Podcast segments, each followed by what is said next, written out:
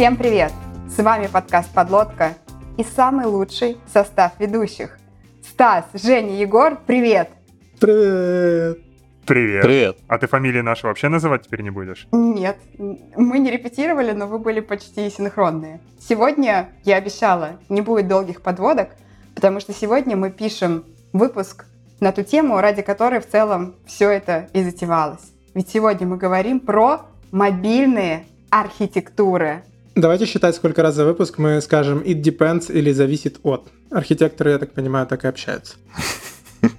У меня есть фраза получше. Можешь расчехлять свой щитомет?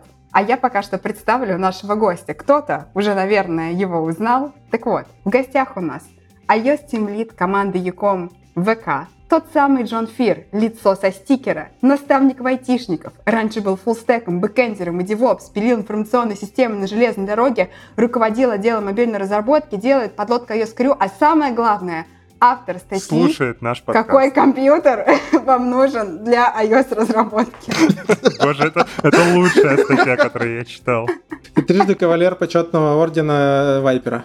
В общем, как вы поняли, друзья, у нас в гостях Евгений Елчев. Женя, привет. Всем привет. Да, столько длинных регалий. Да, я не уверена, но может быть ты хочешь еще что-то добавить к этому списку. А нет, слушай, после вот статьи, я думаю, добавлять уже нечего. Это просто вершина моих достижений. Думаю, после этого я могу спокойно уходить на пенсию. Лучшая статья. Ищите в интернете, читайте, вы узнаете все о том, какой компьютер вам нужен, чтобы программировать под iOS. Замечательно. И с вами Звучит был подкаст. «Подлодка». Катя, а у меня вопрос к тебе. Давай на чистоту. Что сподвигло тебя на выбор такой важной темы как? Дело в том, что есть вещи, которые невозможно представить друг без друга. Конференция мобильных разработчиков, конечно же, невозможна без холиваров про архитектуру. Понедельник не понедельник без нового выпуска любимого подкаста «Подлодка». А работу онлайн-сервисов невозможно представить без персональных данных. Фамилия, имя, отчество, электронная почта, номер телефона и так далее. Данные пользователей хранят большинство сервисов, от соцсетей до служб доставок. Чтобы не допустить утечек и защитить данные, стоит задуматься о надежной IT-инфраструктуре. Обеспечить безопасное хранение данных поможет Selectel. На мощностях провайдера можно надежно хранить и обрабатывать персональные данные. Инфраструктура Selectel соответствует 152 ФЗ, Российский федеральный закон о персональных данных. Если компания не соблюдает этот закон, она рискует столкнуться с утечкой данных и потерять клиентов. И клиентам и компаниям, которые отдают персональные данные на обработку подрядчикам, очень важно знать, что данные будут в безопасности и не попадут в чужие руки. Selectel – один из ведущих облачных провайдеров России. У компании более 24 тысяч активных клиентов. Многие крупные компании используют инфраструктуру Selectel для хранения и обработки персональных данных своих клиентов. Важно, что инфраструктура Selectel уже аттестована в соответствии со 152 ФЗ. Это позволяет клиентам провайдера экономить много времени и сил. Вам не придется отдельно платить за соответствие 152 ФЗ, если вы используете облако или выделенные серверы Selectel. Вы оплачиваете только инфраструктуру. Она помогает соблюдать требования закона и дает все преимущества решений Selectel – масштабируемость, гибкость и высокий SLA. Инфраструктура Selectel подойдет для любого уровня защищенности персональных данных. Это значит, что можно хранить любые персональные данные надежно и безопасно, от фамилии, имя, отчества до более чувствительных данных вроде паспорта или номера банковской карты. В Selectel есть и другие сервисы инфобезопасности. Например, для всех продуктов Selectel бесплатно подключена базовая защита от DDoS-атак. А еще вы можете дополнительно подключить межсетевой экран – сервис на базе машинного обучения, который выявит и заблокирует любую подозрительную активность. Инфраструктура Selectel подойдет даже тем компаниям, у которых особенно высокие требования к безопасности хранения данных. Например, для финтеха и медицины.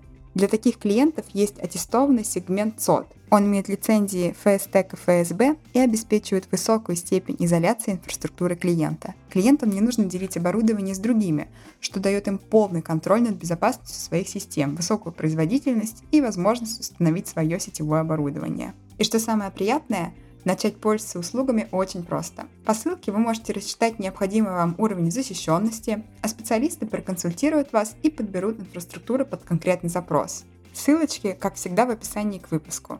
Регистрируйтесь, чтобы надежно и безопасно хранить персональные данные клиентов. Ну а мы обратно к выпуску.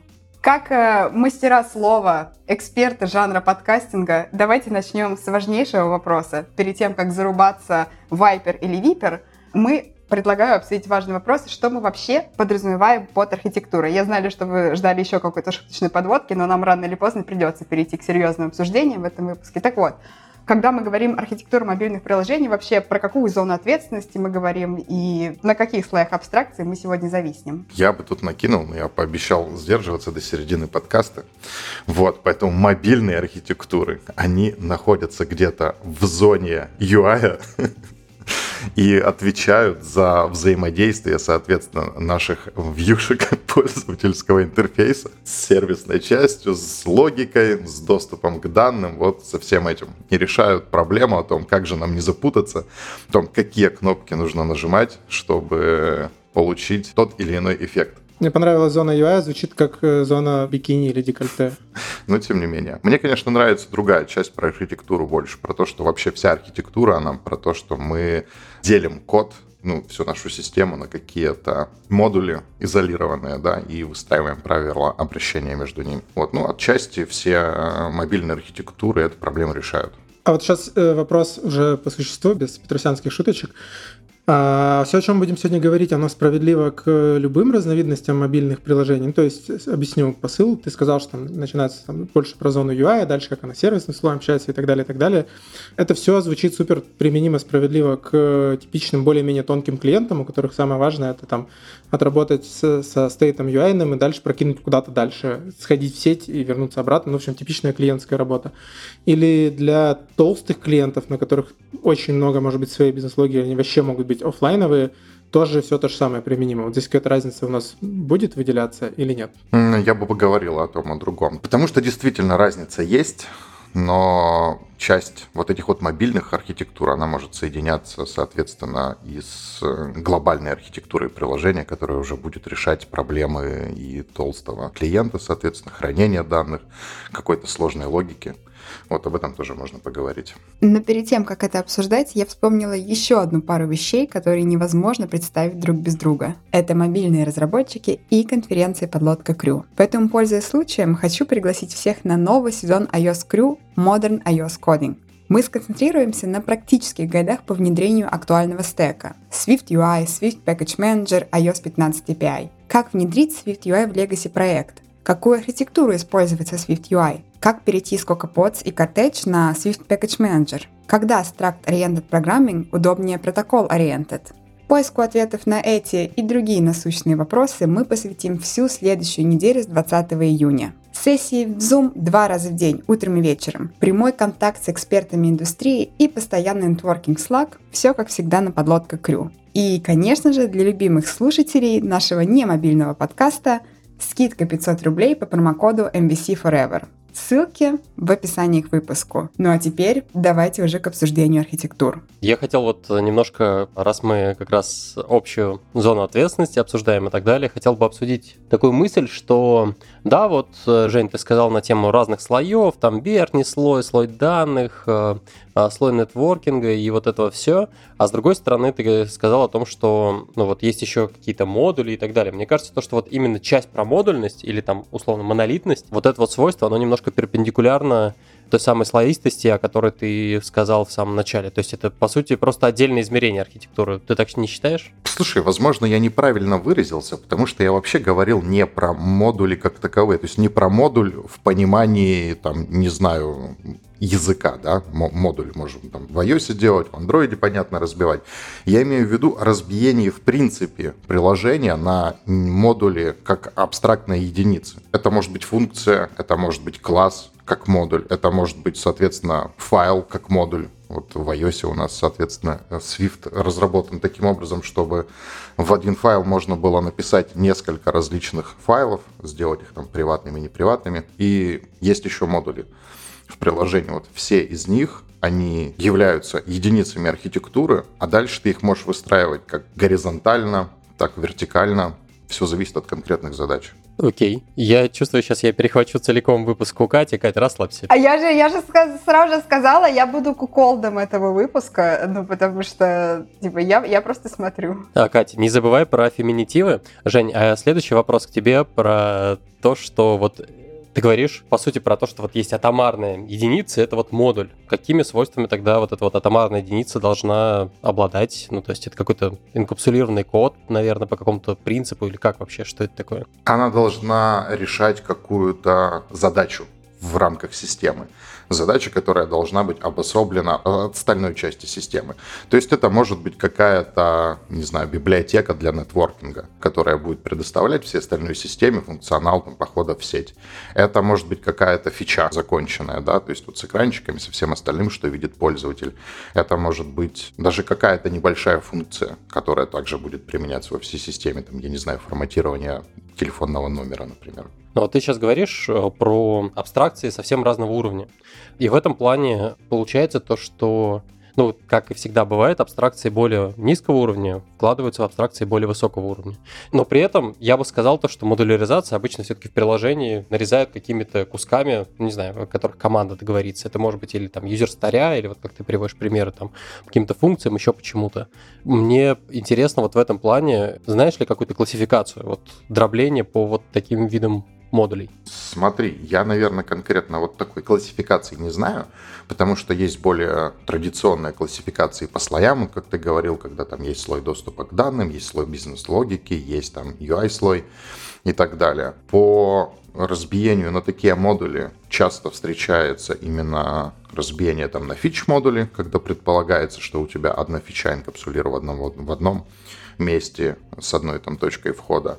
Ну и обычно на этом, ну, об этом перестают говорить. По крайней мере, я вот не могу припомнить какой-то такой классификации. Тем не менее, у нас же все равно какие-то вот эти утилитарные модули не исчезают. Они все равно нам нужны. Обычно просто, не знаю, считается, что они в сервисном слое находятся. Вот я здесь все равно хочу, да, перехватить управление. Действительно, ну, типа, архитектура может быть применима там к сетевому слову, к разбиению на модули, если мы говорим в терминах там модуля языка или там SDK или чего-то такого, но мы сейчас начнем обсуждать все вот эти вот архитектуры, всем известные, и да, мы все равно видим, что они вертятся все вот в зоне ответственности, зоны UI-бикини, как мы проговорили раньше. И здесь как раз вопрос, Почему получилось так? Если посмотреть темы наших прошлых выпусков, вы не встретите, если мне память не изменяет, ни архитектура бэкэнда, не архитектура фронтенда. Возможно, это немножечко связано с основной специализацией ведущих начальной, но это вряд ли. Вот. Тем не менее, ну кажется, что есть вот такая вот профдеформация мобильного сообщества, посмотреть на тему всех конференций и так далее и тому подобное. Так вот вопрос, почему так вышло, что именно в мобильном комьюнити, в мобильной экосистеме тема вот этих вот UI-архитектур, назовем их так, она такая горячая, популярная и вызывает столько вопросов. Слушай, ну это такой философский вопрос, на который, наверное, точного ответа не существует, но можно порассуждать. Во-первых, я хочу сказать, что холивары, они есть и в других местах. То есть там и у нас в Вебе люди спорят о том, какую архитектуру выбрать, и в бэкэнде тоже это существует, но может быть просто не в таком объеме. То есть, возможно, действительно в мобильной разработке эти споры, они чаще всего встречаются. Хотя, опять же, я помню, лет там, 15 назад на Хабре можно было раз в месяц читать статью о том, как же все-таки MVC фреймворки э, вебовские готовить. Там, куда нужно класть данные, в контроллер или в модель и так далее. Но, тем не менее, опять кажется, что в мобильных проектах эти споры все-таки чаще возникают. И мне кажется, что есть две причины, почему так происходит. Первая причина, возможно, потому что у нас проекты в основном тонкие клиенты, и у нас нет какой-то сложной работы с данными, как правило, опять же, ну, по крайней мере, с теми, что я чаще всего встречался. И самая сложность там — это вот как раз организовать как-то код таким образом, чтобы можно было его потом поддерживать и, соответственно, не тратить полмесяца на то, чтобы реализовать какую-то небольшую фичу. И то есть, получается, это единственная сложная задача, которая существует в таких средних проектах тонких клиентов, поэтому ей уделяется так много времени.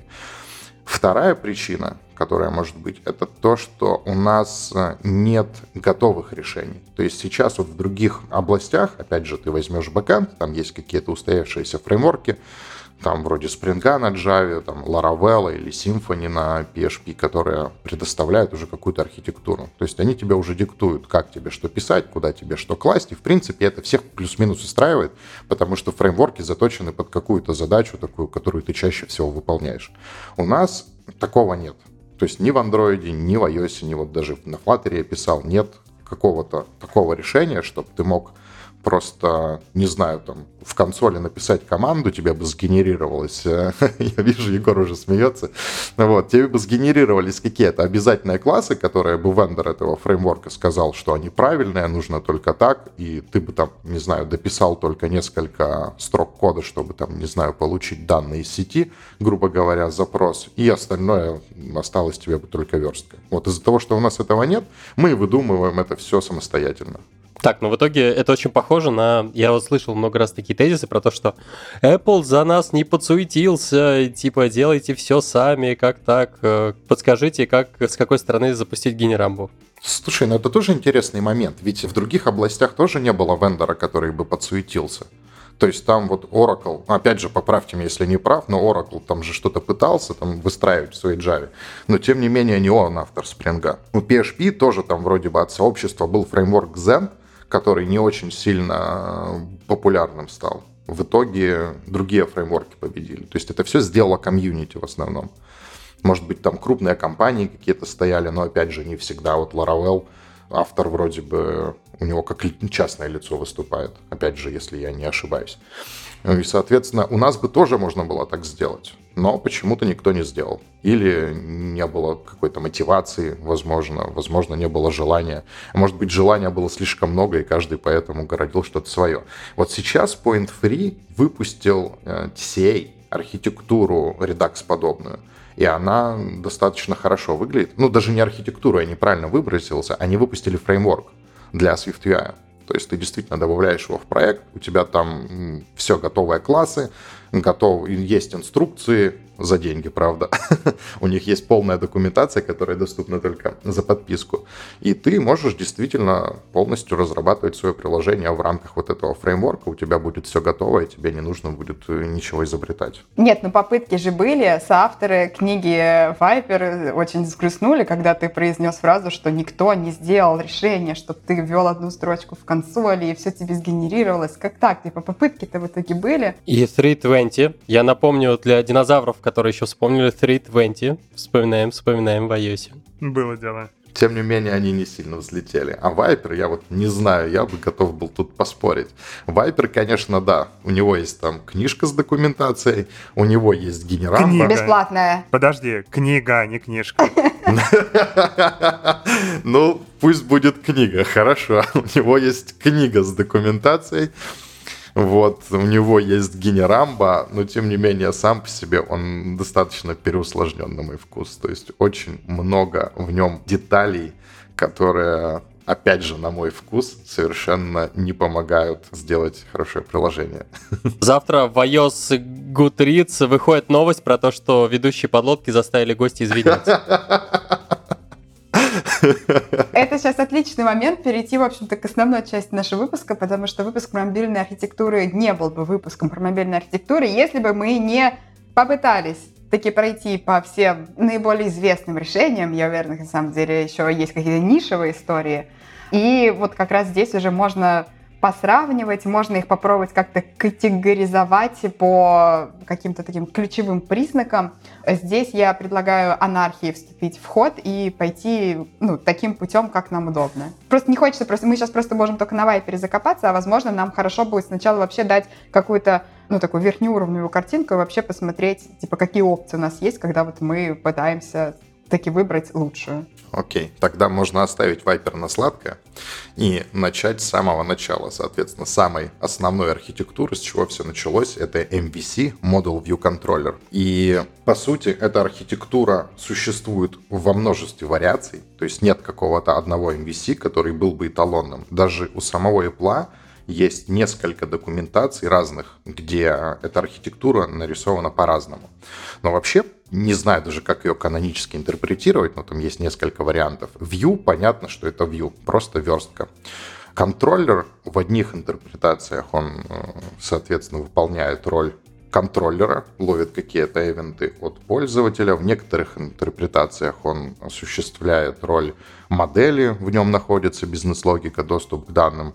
В каких-то интерпретациях он выполняет роль Massive View контроллера, и там находится просто вообще все, что там лежит. Вот. Это самая, наверное, гибкая архитектура, потому что у нее практически нет никаких ограничений. Она тебе говорит, что вот, пожалуйста, У тебя есть вьюшки, ты там верстай, а дальше делай, что хочешь. И здесь разработчик может действительно делать, что хочет, без каких-либо ограничений, может построить на ее базе все, что угодно. Но, как правило, большинство людей все-таки скатываются к Massive View контроллеру. Следующая архитектура, наверное, которую можно рассмотреть. А сейчас можно, пока далеко не ушли, вопросик. Из стана душных теоретиков и вот этого всего, а, они не принципиально ли с точки зрения... Ты сказал, что MVC, типа супер гибкая штука, но при этом знаю, что на собесах всякие душнилы иногда начинают там задавать вопросы, типа из серии, а как там стрелочки правильно рисовать? Что типа важно там друг от друга отличать MVC и MVP тем, что стрелочки в одном случае в одну сторону смотрят, в другом в другую. В MVP типа никто ни в коем случае, там, ну мы же к этому, я думаю, еще перейдем, но условно, никто не должен работать со вьюшкой, кроме презентера, а в MVC, по идее, и контроллер и модель могут что-то напрямую делать с вьюшкой. Вот это типа насколько важно, или сейчас уже нормальные пацаны и девчонки на это вообще не смотрят? Смотри, ну архитектура в этом плане очень сложная история, потому что каждый человек в нее вкладывает свое. И ты действительно можешь найти людей, которые будут приходить и говорить, нет, вот там стрелочки должны вот так идти, ты должен здесь это класть. Но тем не менее нужно понимать, что а ну, типа, правильно с какой точки зрения? То есть у нас что, есть какой-то RFC, где описано, как оно должно быть? Его нет. То есть просто Apple сказала, что у нас есть MVC, а дальше кучу народу ходят и, ну, как бы изобретают свое. Кому-то важно, чтобы вот именно его вариант был правильный. Он считает, что вот он постиг какой-то дзен, разгадал какой-то тайный план Apple и вот знает, как должно быть. Но тем не менее это не так. Если в интернете погуглить, то можно найти вариантов MVC штук 100 не меньше. То есть они там вот с тех пор, как его представили миллион лет назад, он и в вебе побывал, и на десктопных приложениях побывал, и там как только его не крутили на самом деле можно вот если поискать, найти вариант MVC, который вот выглядит как Viper, как э, Redux, как, э, как все что угодно. Ну, окей, понял, звучит как проблема терминологии. И, кстати, как бы ты ни пытался свой ответ замаскировать, он прозвучал как it depends, я заметил. Я просто к чему? Что с точки зрения терминологии хорошо было бы, наверное, о чем-то договориться, чтобы был какой-то там стандарт, дефолт, что мы считаем MVC, потому что иначе можно любой MVVM или MVP или все что угодно притянуть и сказать, ну, это тоже как бы в некотором роде MVC. Я тоже своего рода некоторый архитектор.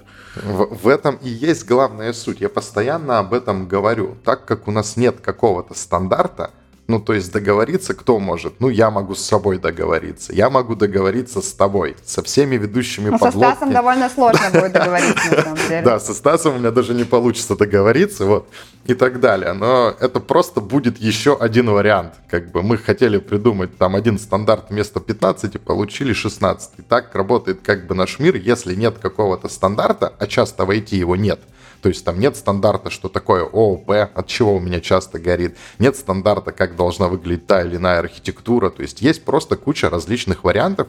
В каких-то случаях от авторитетных источников, в каких-то случаях нет авторитетных источников. И ты всегда можешь трактовать это по-разному. Жень, ну ты, конечно, замечательно попытался слиться, сказав то, что все, и depends и так далее, а вот от чего depends? Ну, то есть, э, в любом случае, появляются, я не знаю, там, но, команды, которые придумывают какую-то свою новую архитектуру, они чем-то руководствуются, у них какие-то, не знаю, они задачи, наверное, какие-то решают, которые плохо решаются предыдущей архитектурой или, не знаю, какими-то дефолтными архитектурами и так далее. Ну, то есть, э, Какие обычно вот задачи э, побуждают создавать новые архитектуры, добавлять к МВВМ в конце C и говорить о том, что, ребята, я придумал самую новую архитектуру и так далее. Это на самом деле два вопроса в одном, потому что почему люди меняют свои архитектуры, я прекрасно понимаю, потому что проекты разные, задачи разные, и даже вот я топлю за то, что вот буквально каждая фича, она тоже разная. Ну, понятное дело, что там не прям все они и уникальны, но есть разные виды фичей которые не похожи и требуют тоже уникальных архитектурных походов. Поэтому почему люди добавляют свою архитектуру там C или еще что-нибудь, или там R, это вот именно поэтому. Почему они хотят назвать это новой архитектурой, я не понимаю. Ну, типа, это кажется какая-то iOS-традиция. Типа, ты что-то сделал, тебе обязательно нужно войти и рассказать. Типа, вот, ребята, мы там посмотрели на все, что были, нам не понравилось, мы назовем их, не знаю, новым. Балалайка. D-I-D-O-R. Была такая архитектура. Да, именно вот это вот с балалайкой. Новая архитектура отлично подходящая. Потому что если бы мы дальше говорили, то мы бы увидели, что вот, ну, типа MVC, как я сказал, это достаточно гибкая архитектура. Если посмотреть в исторический MVC, то он обзорвит модель это буквально как работает MVVM. Потом у нас есть MVP, который, в принципе, что говорит? Что вот у нас view контроллер это тоже view. Ну, типа, вот просто это, конкретно этому классу сказали, что она будет view, и мы теперь не будет там писать код. По сути, это же маленькое уточнение. Оно не требует выпуска новой архитектуры. Это уточнение можно было бы добавить и к MVC. То есть вот у нас MVC, но мы считаем, что view контроллер это вьюшка. Дальше у нас э, MVVM. Сейчас, подожди, Жень. Если честно, я всю дорогу думал, то, что разница между MVVM и MVP в том, что у MVVM ну, вот эта вот центральная часть э, view model пассивная, а в MVP, соответственно, активная, и там напрямую вьюшка апдейтится при помощи презентера. Это вот прям единственная ключевая разница между ними. Между MVVM и MVP? Ну да, ты как это просто перешел от MVVM к MVP и сказал только то, что вот выделили вьюшку и, и так далее. Но... А я, может, некорректно выразился, я с MVC сравнивал. Может, я оговорился, да. А теперь к MVVM. То есть, по сути, MVVM — это то, в MVVM у тебя уже, ну, view контроллер это опять же view, потому что у тебя все вышло во view model, и мы начинаем ее обзорвить. То есть тоже такая небольшая деталь. Там еще есть детали, кто о ком знает, но серьезно, как вот сказал Егор, не все ли равно, какой наш класс, какой другой класс держит. Ну, то есть это не та принципиальная разница, которая там сделает наш проект неподдерживаемым или, там, не знаю, наоборот, позволит нам разделать все, что мы хотим, только потому что у нас вьюшка знает о контроллере или контроллера в вьюшках. Вайпер на, к последнему можно Сейчас, подойти. А, а можно угу. здесь на пару небольшой остановиться? Вот ты, ты так сказал, типа, начинает обзорвить такая маленькая деталь, но мне как раз кажется, что, ну, такое довольно большое отличие в плане, там, стиля, парадигмы и прочее. Ну, типа, у нас э, это зачастую, во-первых, требует каких-то там дополнительных э, решений, ну, там, самописных или там сторонних фреймворков в виде там каких-то там реактивных фреймворков и прочее. То есть мне как раз кажется, что между ними, ну, вот здесь сильная есть разница. И именно вот это отличие ключевое, разве нет? Ну, смотри, оно ключевое, если смотреть вот в том контексте, который ты говоришь. Ну, то есть, когда у нас, в принципе, не так много отличий, то если мы скажем, что это вообще не отличие, то о чем тогда говорить? Но, тем не менее, обзорвить же можно по-разному. Ну, то есть, вот там не сказано, как это должно происходить. А я могу, например, добавить 100-500 замыканий во view-модель и засетапить их с контроллера. Ну, то есть, будет контроллер обзорвить view модель? Будет. Будет ли это хорошей архитектурой? Я очень сильно сомневаюсь, потому что у меня получится там миллион точек соприкосновения, которые как-то между собой там могут запутаться, рейс-кондишены различные пойдут и так далее. Можно добавить, э, заменить замыкание на какой-нибудь э, комбайн сейчас у нас, да, опять изменится что-нибудь, ну, появится возможность подписываться там на не, несколько раз на эти паблишеры. Будет ли это, опять же, хорошим решением? Мне кажется, что нет. Потому что, опять же, очень много состояний, которые хранятся, очень много источников сигналов, которые могут легко в race condition э, уйти, и поддерживать это будет достаточно сложно. Я в таком случае бы предпочел, например, свести все состояние в один стейт, положить там его во ViewModel и на него подписаться и его обзорвить. То есть уже как бы куча вариантов, которые я могу по-разному реализовать. Мне вот этот вариант нравится лучше. Опять же, туда можно докинуть, а как у меня этот стейт будет меняться, да, там вот просто у меня будут какие-то методы дергаться, потом куда-то уходить дальше в сервисный слой, потом возвращаться. Будет ли у меня view модель что-то обзорвить? Будет ли у меня еще какой-то конкретный стейт приложения? А вот во view модели, например, стейт фичи или это будет центральный стейт. У меня могут быть вопросы, соответственно, о том, а, какие у меня могут быть еще вопросы. Этот стейт, он обзорвит э, глобальный стейт или не обзорвит, будут ли у меня эвенты, будет ли у меня UDF во всем этом, во, во всей этой истории. То есть очень-очень много вопросов, которые вот по-настоящему важны. А вот есть обзорвинг или нет, на мой вкус, это не важно. Ну, то есть если ты используешь MVC и вдруг, не знаю, добавил то паблишер, но это же не делает его автоматически MVVM. Опять же, если ты обзорвишь, то зачем ты это делаешь? Ну, то есть, какой смысл этого обзорвинга? Если ты нажал кнопку, сходил в интернет, у тебя загрузились данные, и ты должен их показать в UI, но ну, а почему бы их просто не показать? То есть обязательно нужно делать вот этот вот обзервинг. Обзервинг удобен, когда у тебя данные действительно могут э, приходить в любой момент. Ну, то есть у тебя какие-то асинхронные эвенты, возможно, там подключен какой-то сокет соединения или еще что-то. То есть у тебя есть несколько потоков данных, которые ты никак не контролируешь. И это очень удобно, когда ты начинаешь их обзервить, преобразовывать в один, в один стейт. UI, соответственно, этот стейт слушает и обновляет. Но как бы не каждое, опять же, приложение, не каждая фича построена на таком флоу. Сейчас у меня уточняющий вопросик, если можно, тогда про MVVM, потому что я могу судить из там, своего опыта, и у меня как раз сложилось впечатление, про что MVVM именно на практике был в тех технологиях, в которых я сталкивался. Это Android и это .NET в лице WPF 2013 э, года образца или 2014, что-то в таком духе, очень давно. Но там посыл был главный в том, что у тебя есть вот view-модель, view-модель каким-то образом натягивается на декларативную верстку, в смысле декларативную в данном случае я имею в виду не то, что сейчас принято называть декларативным там, UI, а именно в плане того, что это XML, просто верстка, которая вот где-то лежит портянка, и она представляет свою верстку, и есть разные способы ее шатать. И там ключевой момент был в том, что вот эта view-модель, она каким-то образом либо one-way, либо two-way биндится к вот этой декларативной верстке, все. Типа, ты что-то шатаешь на UI, оно автоматически меняется в модельке, ты что-то шатаешь в модельке, оно автоматически меняется в UI, если там двухсторонний бининг. Вот, типа, view модель была ровно про это, что ты связываешь там, те места, где ты не можешь написать исполняемый код, с теми местами, где ты этот код написать можешь, и оно каким-то магическим образом работает. Что не так в моих рассуждениях? Да, в твоих рассуждениях все так, но мы опять же возвращаемся к разговору, который у нас был недавно, к тому, что стандарта нет. Пока нет стандарта, мы не можем утверждать, как должен выглядеть на самом деле MVVM. То есть нигде не сказано, что там обязательно должны быть биндинги. То есть у тебя есть один вариант с биндингами. Как бы вот, вот и все. Более того, я вот хочу привести пример для тех, кому кажется то, что различий между MVM и MVP больше.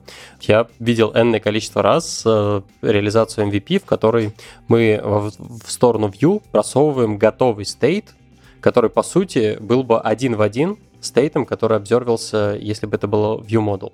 И он берет, просовывается целиком туда во вьюшку, в какой-нибудь метод из серии там render with model, и все. И в этом плане между собой архитектуры тоже снова перестают быть э, слишком сильно отличаться. Это просто подробности того, как мы его туда просовываем, и все. И здесь, э, по сути, мне даже иногда кажется то, что между собой вот взять эти две архитектуры и взять их, просмотреть в измерении того, биндим мы по одному полю, пропихиваем мы одно поле, или мы думаем в масштабах там целого стейта экранчика и его целиком обзерываем, или, соответственно, целиком просовываем готовую модельку для рендеринга, вот это вот различие намного важнее, чем различие механизма там биндинга или, соответственно, пушинья презентером. Да, я абсолютно с тобой согласен, потому что как раз вот механизм пушинга там или обзервинга это как раз детали реализации, архитектура это все-таки про, не, не про детали реализации больше а, про то, как у тебя все устроено. Ну вот такое ощущение, что все, типа, когда создают, презентуют свою новую архитектуру, они как раз хотят договориться о том, аля, как все устроено, а в итоге спор заключается о деталях реализации. Ну, типа, просто Стас, ты вот сказал, типа, про MVP. И я прям помню, когда я только, типа, начинала, программировать под iOS, я как раз пыталась разобраться, понять разницу, как, чтобы класс начать на собесах, и я смотрела на две вот такие реализации, и я думаю, ну, типа, ну, вроде, вроде же одно и то же. Ну, и как раз э, создавалось ощущение, что, типа, видимо, есть какой-то секрет, который я не понимаю, но теперь, записывая этот выпуск, становится понятно, что никакого секрета и нет на самом деле. Ты просто не видела современный архитектурный подход, Round Table называется, круглый стол. Вот недавно на Хабре статья была, я выкладывал в ESGU 30, подписывайтесь. А я, я видел эту статью и так и не понял, что же там конкретно изобрели. Особенно. Она у меня лежит э, в очереди статей после того, какой компьютер выбрать, чтобы писать под iOS. Ладно, я не знаю, получится ли здесь вернуть классную фасилитацию или нет, но мы можем попытаться дойти до конца по всем трех и четырех буквенным архитектурам, тем не менее. Мы Viper, Viper еще не, не обсудили. Вот, моя давняя мечта — это обсудить Viper с Егором. Чтобы он, ну... Потому что это архитектура Егора. Егор, спасибо большое за Viper. Да, Большое спасибо, Егор. А, еще спасибо за подкаст подлодки, Егор. Большое спасибо тебе. И за, и за Kotlin спасибо, Егор. Да, ребята, я не против, вы используете все бесплатно. Блин, но на самом деле, вот верите вы или нет, но очень часто, когда я, а я не люблю Viper, на самом деле, когда я говорю о том, что Viper это не самый лучший выбор для архитектуры, мне говорят, ну как же, вот Егор Толстой его придумал он всем рассказал, как им пользоваться. Типа Егор Толстой не может ошибаться. Классная архитектура. Ребят, а может нам стоит для слушателей рассказать поподробнее, что это за вайпер, пока они не пошли гуглить? Ну, типа, в чем основной смысл архитектуры, какие проблемы решает, как отличается от прочих? А то мы сказали вайпер, а люди не могут себе даже визуализировать это, гений инженерной мысли. Егор, спасибо за этот вопрос и подкаст. Ты как создатель можешь рассказать все же. В чем проблема? Из первых уст лучше, конечно, да, слушай, давай. да. Не, мне интересно, чтобы рассказал Женя, а я его буду а, ловить на хорошо, мелких несостыковках. Хорошо, хорошо. Я сейчас расскажу все, что я думаю про Viper. То есть вот. А Viper, по сути, тоже архитектура, как и все предыдущие, которая пытается как-то подружить View, которая есть, разумеется, в Viper, да, пытается подружить, подружить View и вот э, слой доступа к данным. И он выражен в интеракторе. Потом у него есть презентер, как э, в MVP, который, соответственно, эти две части дружат. То есть он владеет вьюшкой, он владеет интерактором, и медиатором между ними выступает. Кроме этого, там есть роутер, который я как слышал добавили туда, потому что не очень хорошо звучало. Нет, там, там была проблема другая на самом деле. Если бы он решал проблему роутинга, я бы понял, но там была проблема в том, что аббревиатура не очень хорошо звучала. И, соответственно, туда добавили entity как сущности и routing как, чтобы получилось R. И вот с двумя этими буквами он стал звучать нормально. То есть получился Viper. Да, Егор? Ну, короче, тут, э, во-первых, есть некоторые несостыковки. А Viper, на самом деле, он, по крайней мере, мы, когда его активно использовали со Стасом и другими ребятами в Рамблере, мы его позиционировали именно не как такое универсальное архитектурное решение для всего приложения, а как чисто архитектуру для UI-слоя, которая не решает проблемы именно того, как вьюшка достукивается до данных, она только помогает тебе структурировать UI-ный слой. В UI-ный слой входит, по сути, что? Механизм а, презентации данных на вьюшке и как раз-таки роутинг. Все остальное мы обычно держали в отдельном сервисном слое. То есть у нас глобально была слоистая архитектура, вьюшка, сервисы и там, и, не знаю, еще всякая фигня.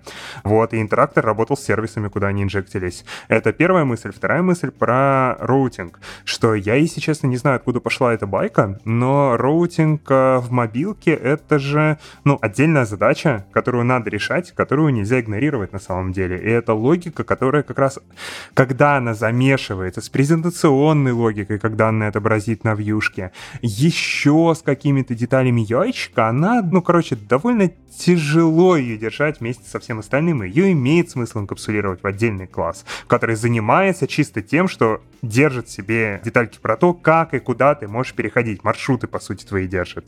Короче, смотри, байка про роутер, она же, ну, типа, она не откуда-то пошла, а ее прям создатели Вайпера настоящие у себя об этом говорили, что вот не хватало букв для красоты, и они добавили.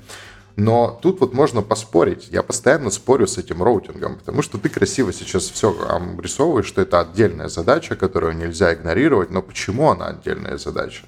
То есть, по сути, роутинг как таковой это просто вызов одного из двух методов на view контроллере. То есть это либо push там, либо pop. И, собственно говоря, все. Очень много модулей UI-ных не имеют какой-то сложной задачи под этим. Mm-hmm. То есть им не нужно... Это неправда. Давай. Это неправда. Давай, Катя. Да как это вообще да возможно? Не, я просто... Я со стороны обывателя, со стороны не создателя Viper и не писателя книги Viper и вообще никого здесь не с таким тихим голосом отличать всех ведущих, но просто когда ты говоришь, что это типа push и поп, это, ну, мы представим приложение, которое просто вглубь может выйти э, как бы внутрь, наружу, обратно. Ну, в смысле, все же намного сложнее обычно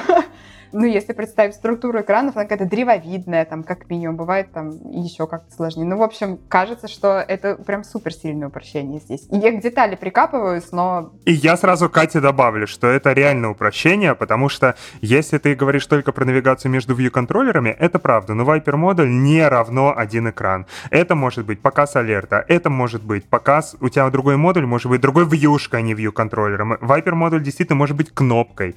То есть навигация — это более абстрактная задача, чем поп и push view контроллера. Ладно, а можно, можно я сейчас наброшу на Viper, а, потому что на самом деле и воспользуюсь э, практически протоптанная дорожка до того, как вы закопали Женю. Я попытаюсь Я дойти до конца и буду. Да, Это хорошо. Собственно, мысль следующая, то что, окей, у нас есть какой-нибудь MVP, а там не хватает буквок. Непонятно, как в сервис ходить, непонятно, как роутиться, нету буквок, все. Что делать, скорее всего, никак не роутится. Спасибо большое Егору за то, что он принес нам Viper, и у нас теперь и роутер есть, и, короче, entity есть, и так далее, и интерактор даже есть. Но самый главный вопрос, а как работать с Table View? Потому что у нас в основном табличный интерфейс, а сейчас уже Collection View. Как работать с этим? И там, на самом деле, довольно много boilerplate кода как раз связано вот с этим. И я никогда не понимал, к сожалению, Viper это не решает эту проблему.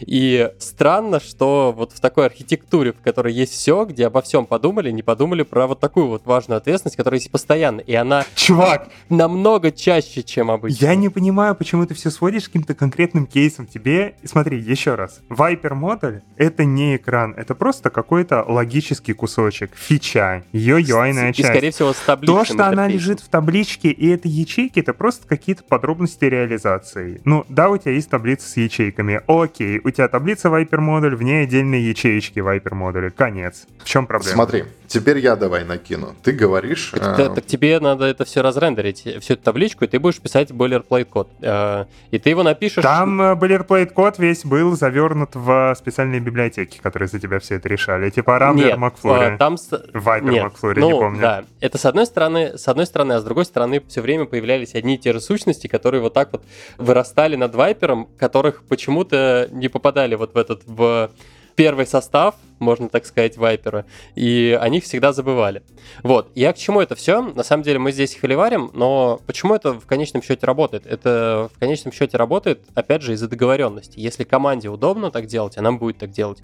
И здесь, если говорить про Viper тоже, понятно то, что есть упоротые адепты Viper, которые говорят, что Viper хорош примерно всегда, ну, а это правда. Бэкэнд подлодки А на во-вторых- написано, если что. Э, Вот именно. Но на самом деле Viper, он хорошо решает конкретную задачу. Он решает задачу, когда у тебя приходит много новичков в команду, тебе нужно пилить э, много разных проектов, они в какой-то мере между собой похожи, тебе надо как-то договариваться об архитектуре. Она должна быть понятной, предсказуемой, у тебя люди из одной команды должны легко иметь возможность читать код, читать модули из другой команды. И в конечном счете любая архитектура — это такие заборчики, это правила, по которым живет, разговаривает команда. Соответственно, и чем более у тебя команда такая быстро набралась, или чем больше у тебя новичков в командах, тем более жесткие должны быть правила структурированные, иначе все может э, разъезжаться в непредсказуемые стороны. Соответственно, ну, мне кажется, то, что здесь скорее вот такое должно быть правило, что чем больше у вас команда, тем больше, э, не знаю, там требуется синхронизация, тем более конкретная, тем больше букв должно быть в вашей архитектуре в конечном Сейчас я разверну твою гениальную метафору Давай. в реальный мир. Сейчас, это очень важно. Вот как бы в каком случае, вот представьте себе такую обычную деревню, в каком случае там не нужны заборы между соседними лужайками? Как... Если ты один живешь в Нет, деревне. когда люди привыкли к каким-то общим правилам игры, что нельзя пойти и там насрать на чужую лужайку или выкинуть туда гору мусора, или нельзя своих коров по чужой лужайке провести. Вот когда люди понимают правила игры, заборы лишние, они не нужны, можно обходиться без каких-то таких строгих гайдлайнов. Но когда, собственно, на уровне культуры команды этого не существует, и чтобы как раз вот эта история с закидыванием мусора на чужую лужайку не происходила, заборчики нужны. Блин, в моей голове звучало лучше, получилась духота. Блин, чисто с- свидетели Еговы встретил адвентиста седьмого дня. Вот Рили. Спорят о Библии такие двое. Егор, подожди, а что в интерактор надо складывать? Сервисы. И не складывать, и не складывать, неправильно складывать самому. Есть assembly, который их туда инжектит. Подожди, а интерактор это какой? Это UI слой Это или уже это UI сервис? слой. Бизнес. Окей. Но подожди, а, а то, что на некоторых картинках его рисуют, Блин, то, что я ну, немножко он опустился. Они ничего не поняли. Я, я даже больше ненавижу тебя, э, чуваков, которые так рисуют. Жень, сорян, а, мы немножко это... Давай, теперь попробуй, попробуй после этого что-нибудь апеллировать. Короче, вы так много накинули, что я, я, я не знаю, откуда мне начинать, типа, потому что я накинуть хочу просто на все.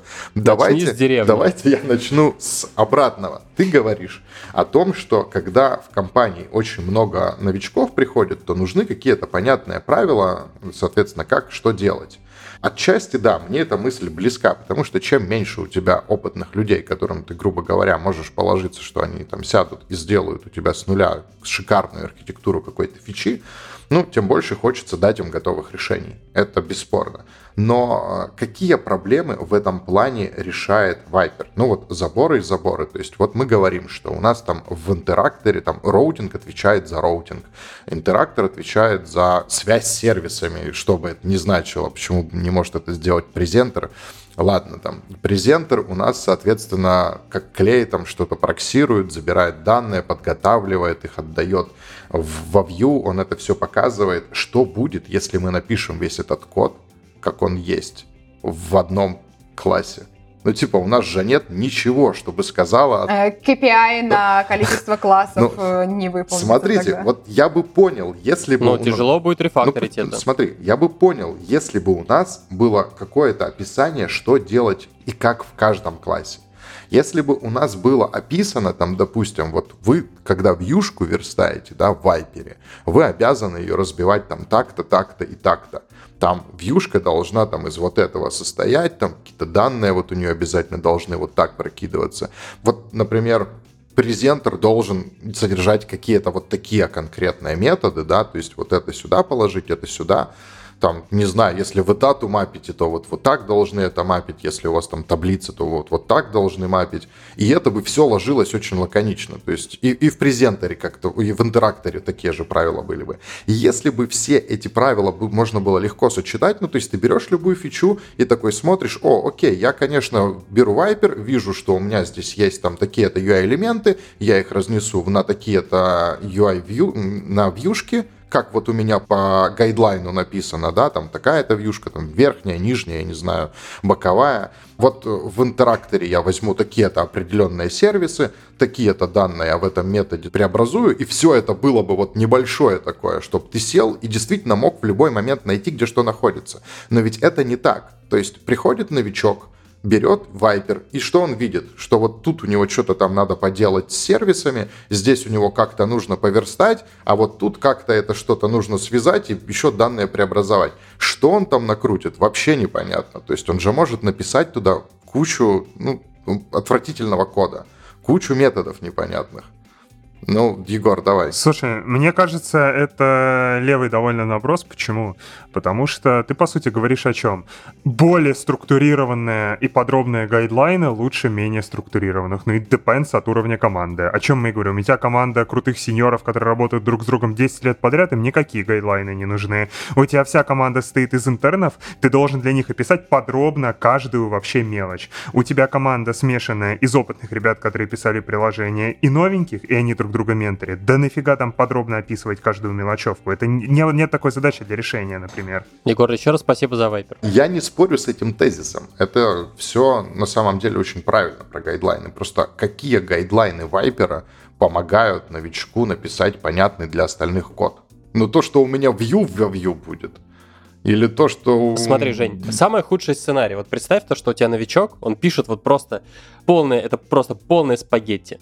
Мы всю эту кашу берем и закидываем в view контроллер. Это полный трэш, 1200 так, а строк. почему? Дальше, подожди, неважно, неважно почему, потому что, блин, он новичок, он вот так вот пишет, да ты посмотрели, неважно. Это плохо? Да, я не говорю, что это плохо. Я, я разве скажу, что это плохо? Это вот первый сценарий.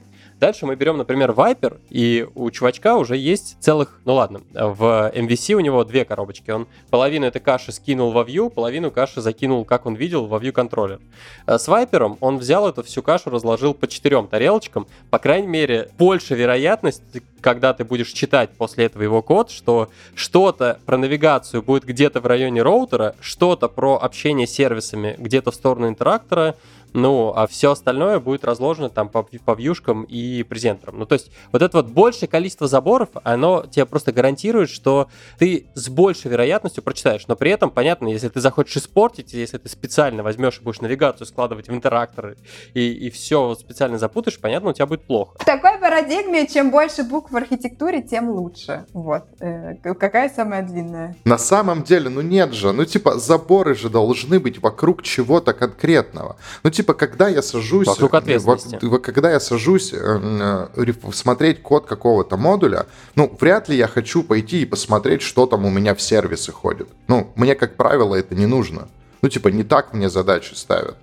Ну, типа, вы так хмуритесь сейчас, ну, типа, что, я открываю модуль, мне там говорят, у тебя кнопка не работает. Я такой, так, так, так, пойду сейчас посмотрю, что у меня с сервисным слоем происходит.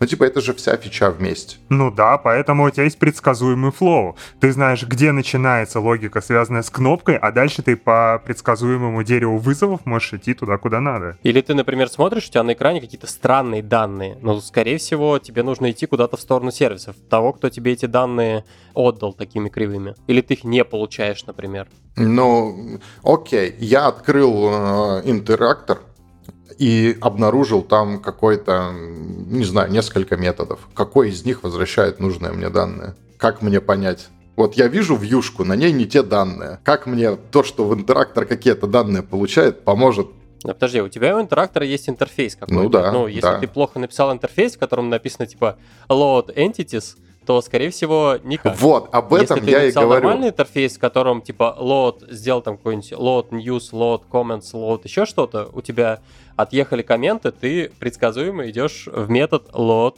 comments. Это не так сложно. Ну смотри, об этом я и говорю. Типа ты вот сразу говоришь, если ты хорошо написал, но если я хорошо напишу весь код в одном контроллере... То ты мог во view контроллера написать load comments и command F его найти. Ну типа, я... Да, да. И, и все там найти. Более того, если ты хорошо пишешь код, у тебя, скорее всего, что-то в этот контроллер инжектится, что позволяет тебе эти данные найти. И ты, опять же, можешь легко все это найти. И тебе не приходится бегать между разными классами. Блин, это похоже на то, как некоторые организуют вещи на антресоле или на балконе. Если ты сложишь все свои вещи на балконе или на антресоле, тебе не придется бегать по всей квартире, где у тебя лежат в одном месте. Ну слушай, это вот, вот балкон и антресоль, это на, сам, это на самом деле отличная метафора. Просто представь, что у меня есть какой-то конструктор Лего там на миллион деталей. Я взял половину деталей на антресоле рассыпал, половину на балконе, а половину положил в коридоре. И такой, отлично, теперь у меня больше больше порядка. Ну, типа, наверное, бы мне хотелось весь конструктор в одном месте видеть. Это скорее работает по-другому, что у тебя есть гараж, в котором ты держишь все детальки, связанные с тачкой твоей, у тебя есть э, платяной шкаф, Боже мой, платяной шкаф, мне 50. У тебя есть платяной шкаф, в котором хранятся твои платья и пальто, у тебя есть холодильник, где хранится еда. Ты, понимая по типу того, что ты ищешь, в какой из хранилищ тебе пойти. То есть это не одни и те же детальки. Это non-fungible tokens, а не fungible tokens. Мне кажется, мы 10 минут спорим про то, что классно ли класть в файл с определенным названием определенную логику или нет. Катя, ты выбрала эту тему выпуска. Дискуссия на, на, на аналогиях это просто лучше. Как говорится, плохая аналогия, как котенок с дверцей. Продолжайте. Да, да, да. Но тут ты накидываешь про то, что у нас еда хранится в одном месте, там, допустим, детали от машины в другом, и это замечательно, потому что еда с деталями не связаны. Мне не нужно будет пойти смотреть, что у меня с карбюратором в гараж, потому что мороженое в холодильнике не того вкуса как только тебе это придется делать, а в Вайпере это постоянно происходит делать, то есть у тебя связано это. То есть ты открываешь холодильник, там мороженое не с тем вкусом. Ты такой, так, окей, я пошел в гараж. Ну, типа, нет, так не надо делать. Жень, подожди, но по этой логике просто получается то, что сама по себе ты пытаешься закопать саму по себе идею декомпозиции. Нет, идею декомпозиции я люблю. Просто я не люблю идею декомпозиции. Просто по... я не люблю вайпер. Ну, нет, нет, смотрите, у вас декомпозиция Или ты строит... Егора не любишь? У вас... Нет, Егора я тоже люблю, конечно. Как можно не любить Егора? Вот. И... Но декомпозиция это не завести платяной шкаф, э, холодильник и так далее. Смотри, декомпозиция может строиться по нескольким параметрам. Вайпер декомпозиция композирует модуль по техническим аспектам, да, то есть я навигацию кладу сюда, там взаимодействие с этим кладу сюда и так далее, но он не декомпозирует ее логически или семантически. То есть я бы хотел, чтобы вот если у меня есть какая-то задача в моем... Ну, приведи пример такого разбиения семантического, просто пока не очень понятно. Окей, окей, смотри. Допустим, у меня есть э, некая часть моего не знаю, экрана, не экрана, некой фичи. Она показывает какие-то данные. Соответственно, там в ней происходит какая-то навигация. В ней происходит какой-то... Тут то, что вы называете Viper модулем, вот это хорошее разбиение. То есть в этом бы была идея, то есть что вы берешь какую-то небольшую часть и делаешь из нее модуль. А вот ее уже разбивать внутри технически я бы не стал. А многие, кстати, никогда не разбивают свои экраны на несколько Viper модулей, как Егор предложил. Типа у меня есть кнопка там Viper модуль, у меня есть там ячейка Viper модуль. Обычно для всех Viper модуль это целиком экран и без вариантов. И тут я тоже хотел накинуть. Если у меня кнопка Viper модуль, зачем ей, черт побери, столько элементов? Зачем ей роутер, если она никак не влияет на навигацию? Зачем ей интерактор, если она там никуда не ходит на самом деле? Там ей просто надпись какую-то нужно показать и все. А это как раз очень зависит от сложности этой кнопки. Условно говоря, если у нее 30 состояний, которые зависят там от разных входящих данных, почему бы нет? Ну, тогда да, но можно же ей... И она у тебя еще и переиспользуется в разных местах. Слушай, ну а если у меня кнопка такая сложная, ну, то есть, опять же, про унификацию. Вот, ну,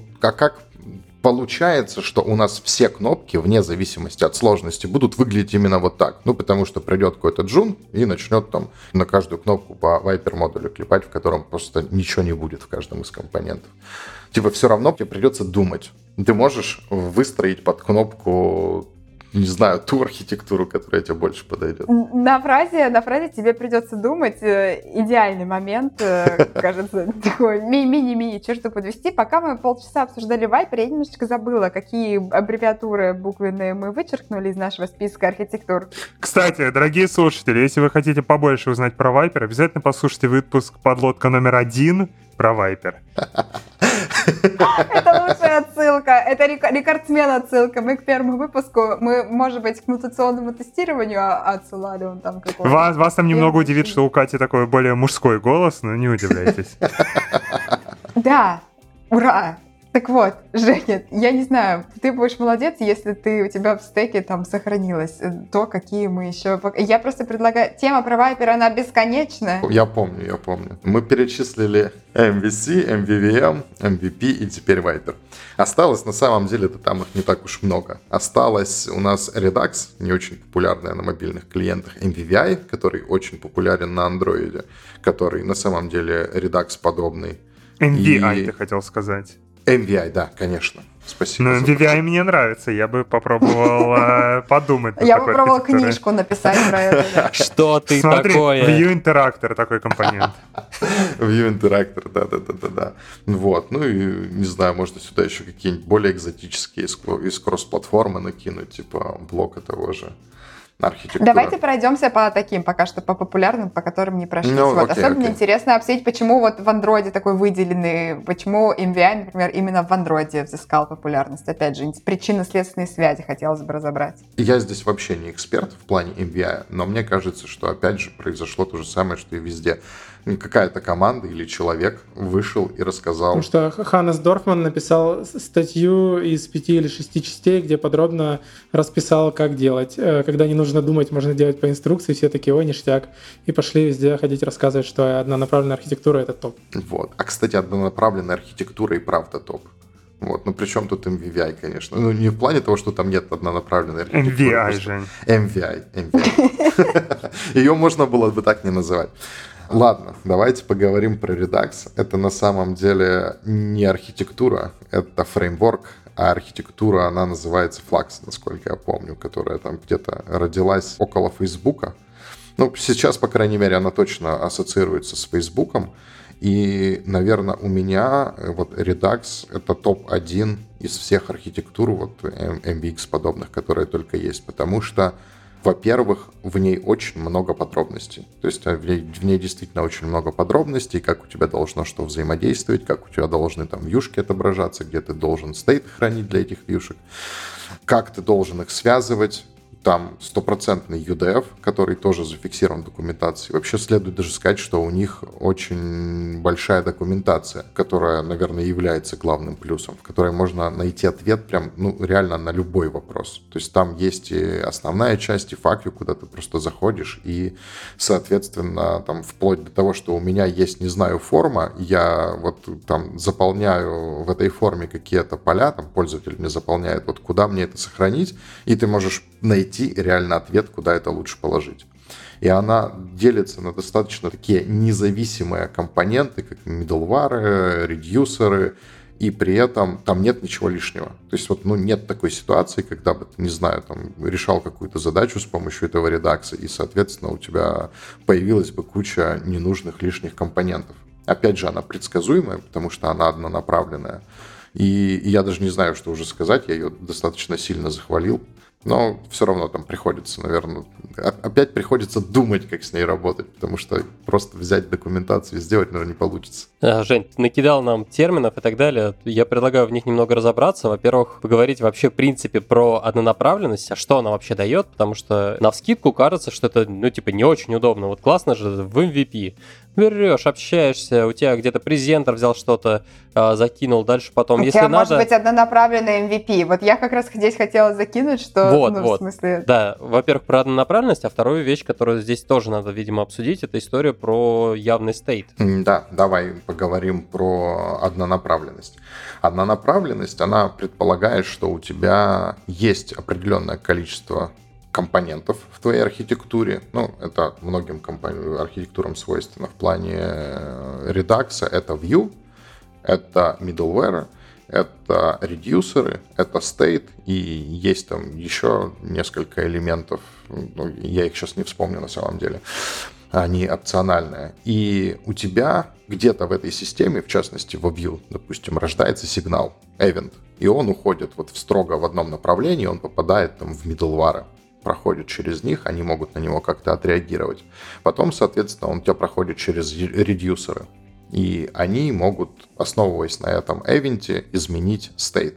Соответственно, потом у тебя стейт возвращается обратно во view. То есть у тебя получается такое кольцо, с четким направлением прохождения ивентов. То есть там не может быть такого, чтобы у тебя, например, одна вьюшка что-то изменила в другой вьюшке напрямую. Или там вьюшка пошла, пообщалась с каким-нибудь middleware, и этот middleware снова изменил вьюшку. То есть у тебя вот предсказуемый вот это вот порядок элементов, через которые проходит event, и дает однонаправленность. Женя, а в чем преимущество как-то какое-то? Наоборот, больше ограничений. Мне казалось, что ты наоборот против границ, против заборчиков, против ограничений, и было бы здорово, если бы можно было бы крутить данные не только по часовой стрелке, но и против. Я, как уже говорил, я не против заборов ограничений, я против бесполезных заборов ограничений. То есть вот когда мне там в какой-то архитектуре, не знаю, для того, чтобы э, получить, там, не знаю, какую да, в какой-то архитектуре, чтобы получить бульку, мне приходится вызвать метод у другого класса, который ничего не делает, кроме как вызывает метод другого класса, который ничего не делает, как вызывает метод другого класса.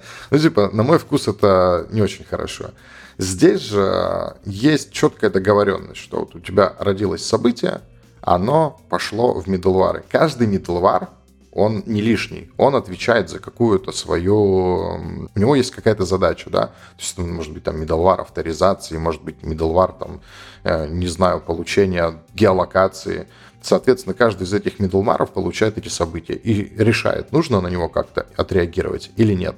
То есть это вот может быть единственная избыточность, что во все абсолютно элементы попадают этот event. Но зато в middleware нет ничего лишнего. То есть как бы там не появится какого-нибудь прокси middleware. Потом это попадет в редюсер, и там произойдет то же самое. То есть у тебя есть набор редюсеров, который каждый редюсер, он создан для того, чтобы изменить что-то в состоянии. То есть у него есть четкая задача. Он ее решает. Получил событие, изменил, потом у тебя получается целиком стейт, и вот он, понятное дело, состояние твоего приложения, оно возвращается, твоя юшка перерисовывается. И хорошо это потому, что у тебя все предсказуемо. То есть ты можешь открыть список всех middleware и увидеть, что у тебя происходит в приложении. Ну вот вообще на самом деле Redux, он предполагает обычно, что он развернут там на все приложение, что в большом приложении ну, не очень хорошо, потому что этот список становится огромным, и в нем сложно становится ориентироваться. Но если его, например, на модуль разворачивать, что уже вот становится ближе к э, MVI, потому что MVI он тоже на модуле, насколько я знаю, разворачивается, то у тебя как бы и лишнего ничего нет. И вот все эти редюсеры и middleware как маленькие задачки. Ты смотришь на них, понимаешь, как они работают, с, с чего вдруг они могут сработать, четко понимаешь, что потом произойдет, что произошло перед этим, без каких-либо сюрпризов. Так, а в обратную сторону-то в итоге почему нельзя запустить процесс? Ну, потому что он тогда станет не совсем предсказуемым. То есть, если у меня... Сейчас, то есть, еще раз, заборчики, по-твоему, бесполезные, не нужны, но ты говоришь про какую-то предсказуемость, которая нахрена мне предсказуемость? Мне просто нужна булька какая-то, которую я хочу отрисовать на вьюшке. Мне пускать ее через какие-то редюсеры, через какие-то там медиаторы, я не помню, какие-то еще слова назвал, в какой-то глобальный стейт сохранять, только чтобы на вьюшку передать и анимацию э, сделать. Ну, отлично. Я же уже не раз сказал за этот подкаст, что я не против заборов. Я против бесполезных так заборов. это бесполезный забор, держи. Ну, почему это бесполезный забор? Если у меня есть middleware, который получает, я не знаю, координаты от э, геолокатора, потому что они мне нужны сейчас в стейте, то как он может быть бесполезным? Давай, я тебе объясню на твоем любимом примере ну, с квартирой. давай, давай. А, я, например, вот представь, у меня, блин, это очень сложно, очень сложная метафора сейчас будет. Но, короче, если каждый раз для того, чтобы дойти от своего стола к холодильнику, должен проходить через ванную, ну просто потому, что так положено в других кейсах, это очень странно. Зачем мне всегда соблюдать один и тот же маршрут во всех кейсах, даже там, где это не нужно? Ты всегда будешь чистый, но ты всегда сможешь помыть руки. Ты никогда ничего не забудешь. Нет, ну мне особо не, не надо туда. Тебе не нужно заходить в ванну, тебе нужно просто пройти мимо ванны. Еще один маленький нюанс. Вот здесь аналогия с квартирой. Это не... э, Это другое. Это не то же самое, что было с конструктором. А знаешь почему? Потому что тебе не нужно все это писать. Ну, то есть тебе не нужно создавать для этого отдельные какие-то классы на каждую фичу. То есть у тебя вся эта система, она одним фреймворком разворачивается. Потом ты просто пишешь нужный тебе middleware, закидываешь туда и все. Тебе нужно, у тебя, не знаю, кнопка должна отправить event, ты пишешь event, говоришь, что кнопка его отправляет. Тебе не нужно каждый раз описывать, что этот event пройдется там по middleware А, по middleware Б, по middleware С. Типа это все работает из коробки за сценой. Да, но и дает тебе дополнительные э, оверхеды. А, оверхеды. Поэтому я и сказал, что на большом объеме, то есть если у тебя крупное приложение, ты завернешь там один стор, а это все в терминах э, того же редакса все это хранится в сторе, там state, эвенты, редюсеры, то действительно у тебя будет очень много оверхеда на этот проход. Хотя, опять же, сколько у тебя этих медлваров? Ну, типа тысяча. От того, что тысячу элементов можешь пингануть, без какой-либо нагрузки абсолютно. Ну, типа, это достаточно быстро. Но, опять же, я топлю за то, чтобы это можно было разбивать на модули. И тогда у тебя их будет э, немного. То есть там, может быть, у тебя их будет, ну, максимум где-нибудь там 20 штук, да? Что это за фича, в которой 20 middleware нужно сделать? Скорее всего, даже такого не будет. Ну, и типа пингануть 20 элементов без какой-то нагрузки, это какой там оверхед?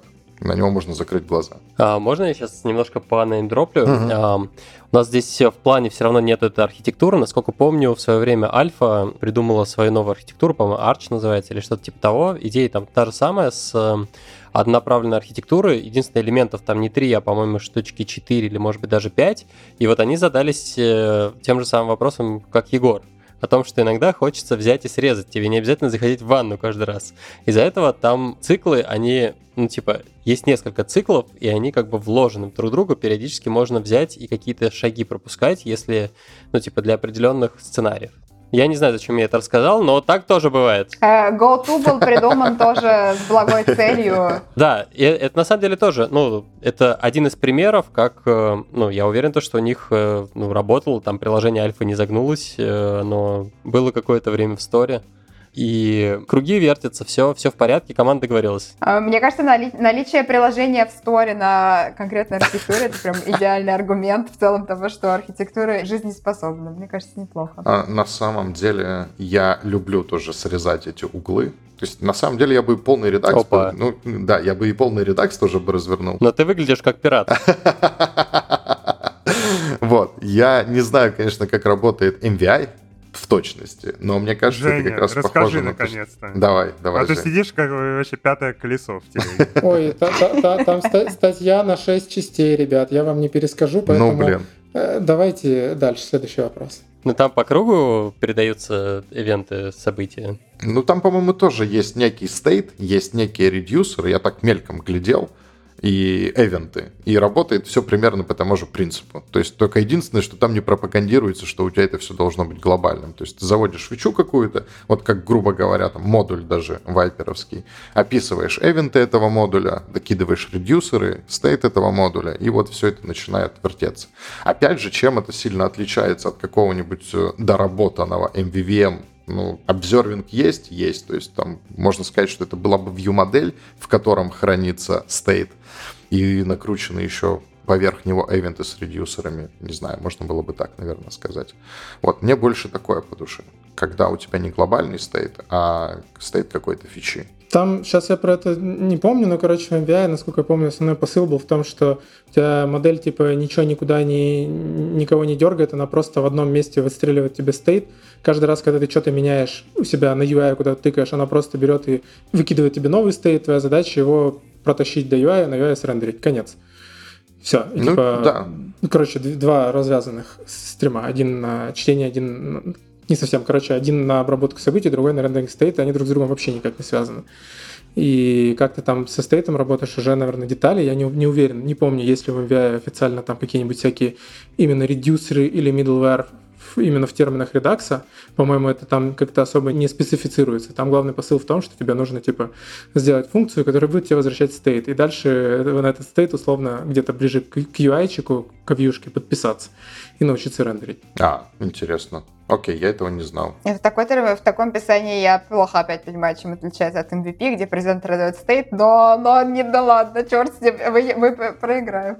Презентер, не-не-не, в смысле, state это, как, э, это в смысле как сущность, как один какой-то объект, который тебе надо зарендерить. А в MVP, по крайней мере, из того, что я видел, обычно это куча разных методов, которые ты дергаешь в вьюшке, говоришь, сделай то, покажи это и все такое. Нет, тут ты дело, что есть разные реализации. Как Стас говорил, ну, есть типа презентер, который дает state, который описан в виде там Можно так сделать, но такое. типичный каноничный MVP никак не говорит, что это должно работать именно таким образом. Вообще никак. Там про это нет ни слова. Которого не бывает ни в одном проекте. А, и то, дорогие слушатели, если вы хотите узнать узнать побольше про однонаправленную архитектуру, послушайте два выпуска нашего подкаста. Один про Redux, как раз-таки в мобилках. Второй про Feedback Loops. Я, к сожалению, так этот выпуск не послушал, но кажется, это что-то про архитектуру приложения Туту. Бывшее. А, давайте завершим хит-парад архитектур. Э, хит, бывших, нет, не бывших. Хит-парад архитектур последние, не последние вообще на планете, но просто из таких самых громких. Я помню, а после того, как Uber опубликовал свои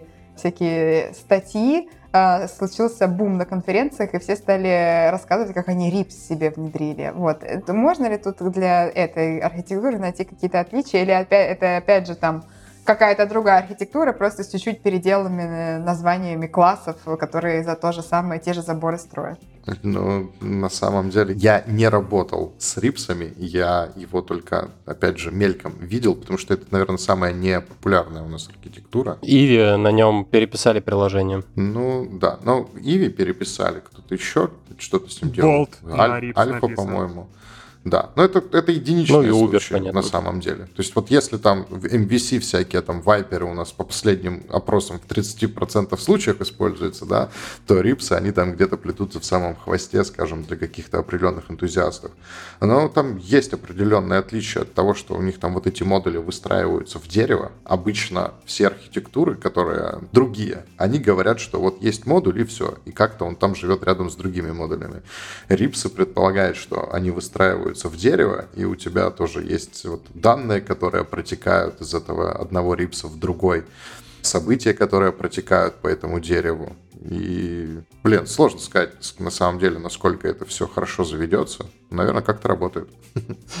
Это, это мне тоже нравится фраза. Мы выпишем список золотых цитат, э, как можно описывать архитектуру, наверное, как-то работает. Я хотел сказать, что внутри-то эти модули, я вот слышал, что часто тоже реализуют в виде Viper модулей. То есть получается такой... Э, в, да, а да, есть, есть такие варианты. Не знаю, опять же, насколько часто это работает. Блин, это у меня был вопрос э, за, запасен напоследок. Просто ребят все время смеются над моими э, суперинтервьюерскими вопросами. Но я сейчас, э, чтобы не потерять мысль, Женя, назови три самые сумасшедшие архитектуры, партнеры, которые тебе удалось встретить э, в, проектах. Мне кажется, рипсы с э, вайпер-модерами внутри уже звучит неплохо. Реактивный вайпер. Самая сумасшедшая архитектура, которую я видел в проектах, это реактивный вайпер, рипс на вайпере, и, блин, даже не знаю, что третье придумать. Третье нет. Я ворвусь с историей что в какой-то момент, наверное, в 2017 году, когда хайп на мобильной архитектуры был в самом разгаре, мы ездили на мобильную конференцию Mobius со стендом Авито, и там мы сделали, мне кажется, лучший стенд ever. Мы сделали игру «Мамкин архитектор», где каждому человеку выдавались а, стикеры там с разными элементами, типа view, router, interactor, entity, loop, что-нибудь еще, и ты должен был собрать самую сратую архитектуру, придумать ей название, и получить за это приз. Вот, это было великолепно. Я, я даже помню на самом деле этот стенд. Но вообще у самых э, упоротых архитектур обычно нет названия, потому что, ну, я не знаю, вот как ты назовешь архитектуру, в которой данные между слоями передаются при помощи notification центра, например?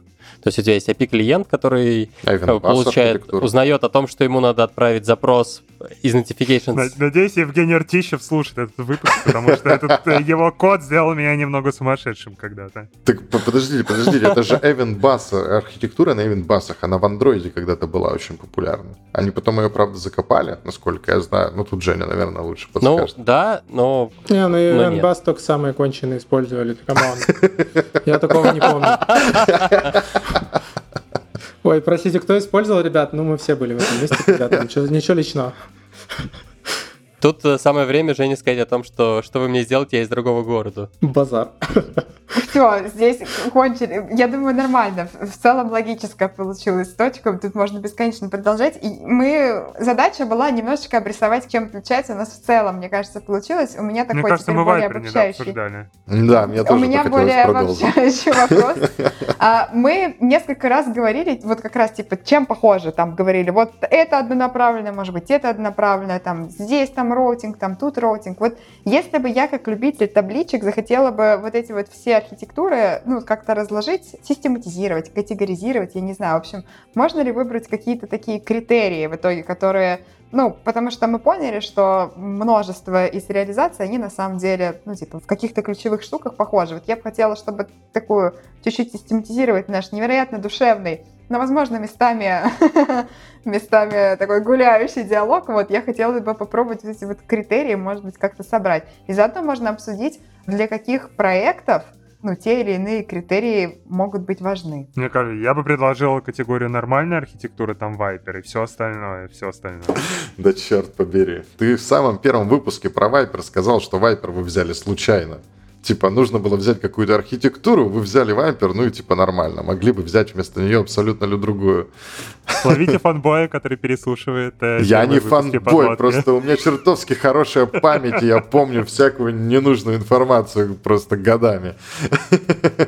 Егор, спасибо за вайпер. Ладно, погнали про категоризацию. В общем, что можно выделить во всех этих архитектурах? View. Безусловно, все не отделяют view, потому что это очень просто. Но поэтому их не категоризуешь по этому параметру.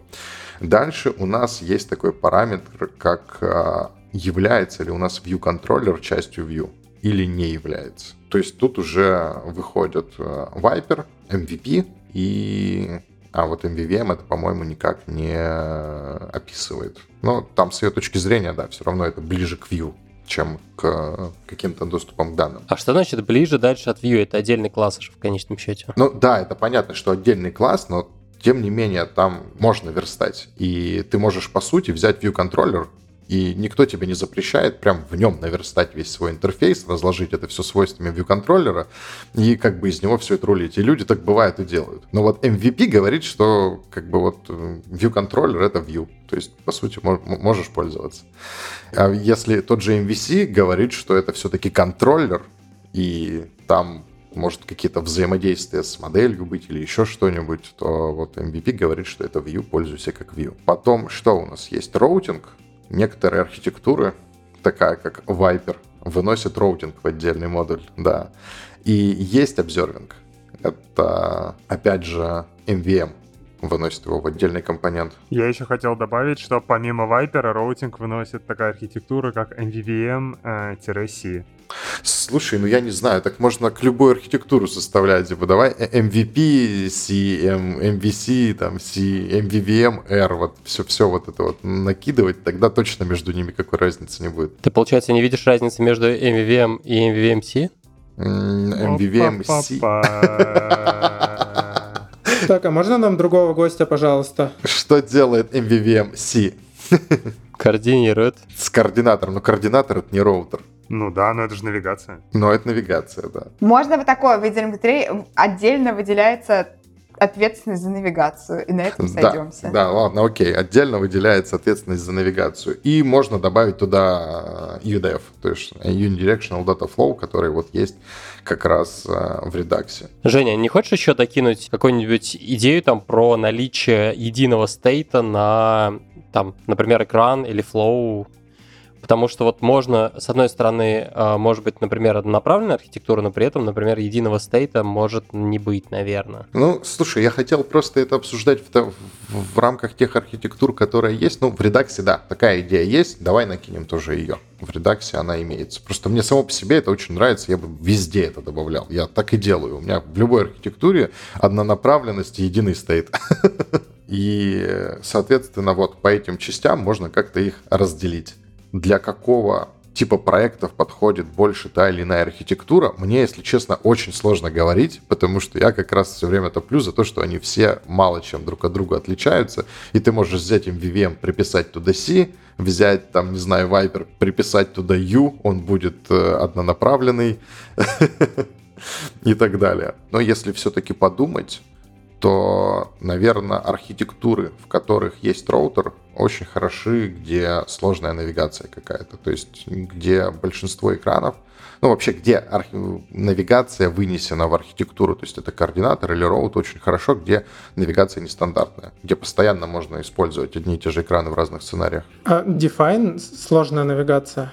Ну, что, что это? Типа, ну, на, на, на конкретном примере. Define — сложная навигация, вот я как раз об этом говорил. То есть, когда у тебя в приложении нет, э, не знаю, какого-то простого, понятного, линейного флоу навигации. То есть, если у тебя есть экран А, ты переходишь на него там экран Б, С, Д, а потом ты можешь вернуться назад то, естественно, как бы тебе здесь не особо нужна эта ответственность за навигацию.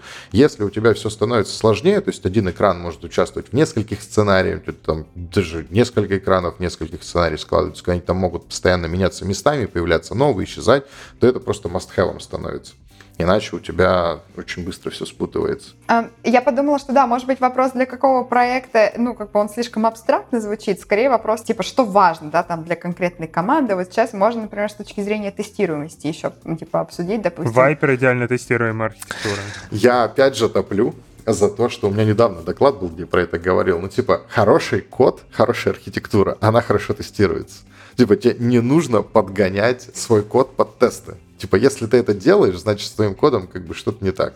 Если бы ты его хорошо писал, он просто бы тестировался хорошо, и не приходилось бы такие аргументы приводить. А если ты тесты до написал кода, получается, что ты их подогнал? Тогда ты по код априори не можешь писать хороший код по ТДД. Интересное заявление. Почему? Ты, ты перевираешь мои слова на самом деле. Когда ты пишешь Они для код... этого и пришли на выпуск Да, да, да, да, да. Вот, вот я, я, конечно, это знал, но надеялся, что это будет не так явно. Когда ты пишешь код по ТДД, ты пишешь тест, и потом Соответственно, ты пишешь тест на какую-то фичу, то есть на какое-то ожидание. И ты, по сути, выражаешь просто в своем тесте это ожидание. А потом выражаешь его в коде.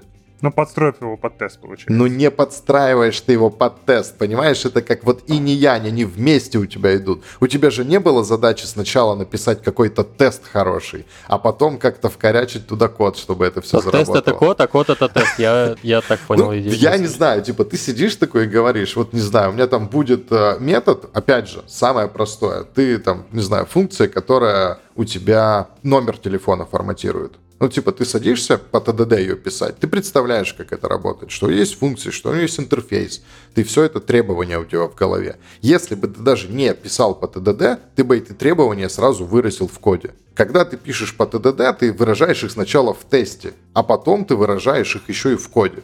То есть ну, они у тебя его под вместе тест, идут. получается. Да ты не подстраиваешь его под тест, не подстраиваешь. Что ты начинаешь опять? Подожди, но если, если ты напишешь, смотри, просто проверка в, в один пункт. Что будет, если ты напишешь код, который будет э, сделает этот тест красным? Да.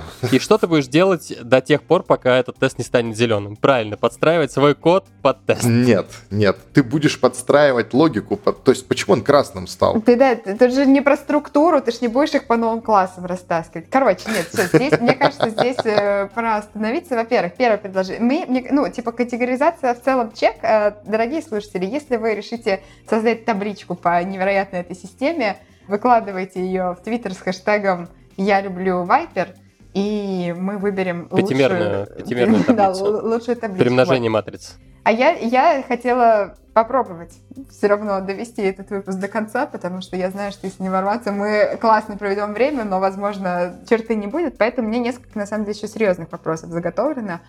Мы по архитектурам прошлись, и мне бы хотелось обсудить, типа, как современные тренды влияют на популярность тех или иных архитектур, на их развитие, все такое, потому что ну, все же не берется из вакуума, все берется с какой-то задачи. Как пример, первый вопрос. Сейчас бум декларативных э, фреймворках, что на iOS, что на Android.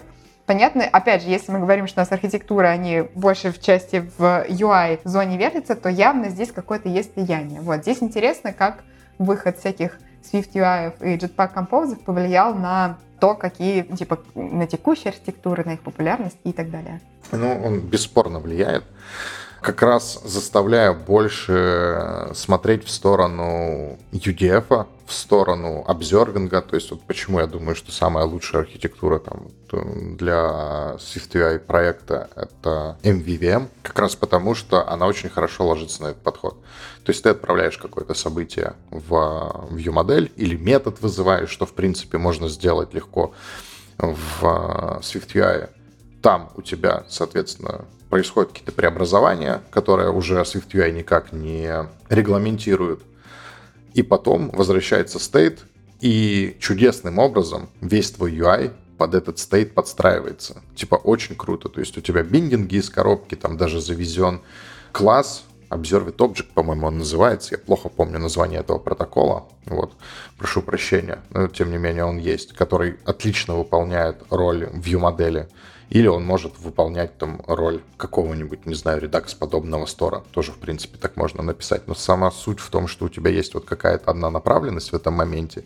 И observing — это факт. И также у нас в Jetpack Compose, также там во Flutter все работает. То есть это сейчас мейнстрим на самом-то деле. Я даже не знаю, больше хочет ли кто-нибудь Viper продолжать использовать SwiftUI или не хочет, но мне кажется, что там даже ребята из Apple уже все показали, как все должно быть в настоящих архитектурах, и там не было презентера.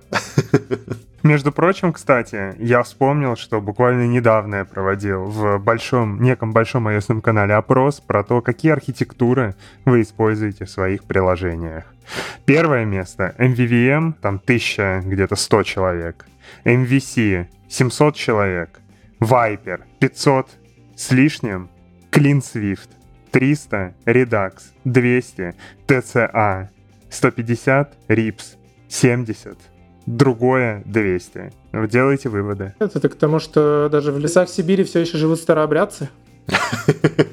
Да, ну, собственно говоря, то, о чем я говорил, MVVM сейчас набирает популярность, она явно станет главной архитектурой. И здесь, и, мне кажется, сыграла роль, что многим кажется это удобным, этот подход, на других платформах тоже используется, и там тоже кажется удобным, действительно, как-то с ним попроще писать фичи, UI, и сыграла роль, наверное, то, что у нас э, мощности подросли в наших девайсах. То есть, наверное, вот, вот эта вся магия автообновления UI очень плохо бы завелась лет пять назад.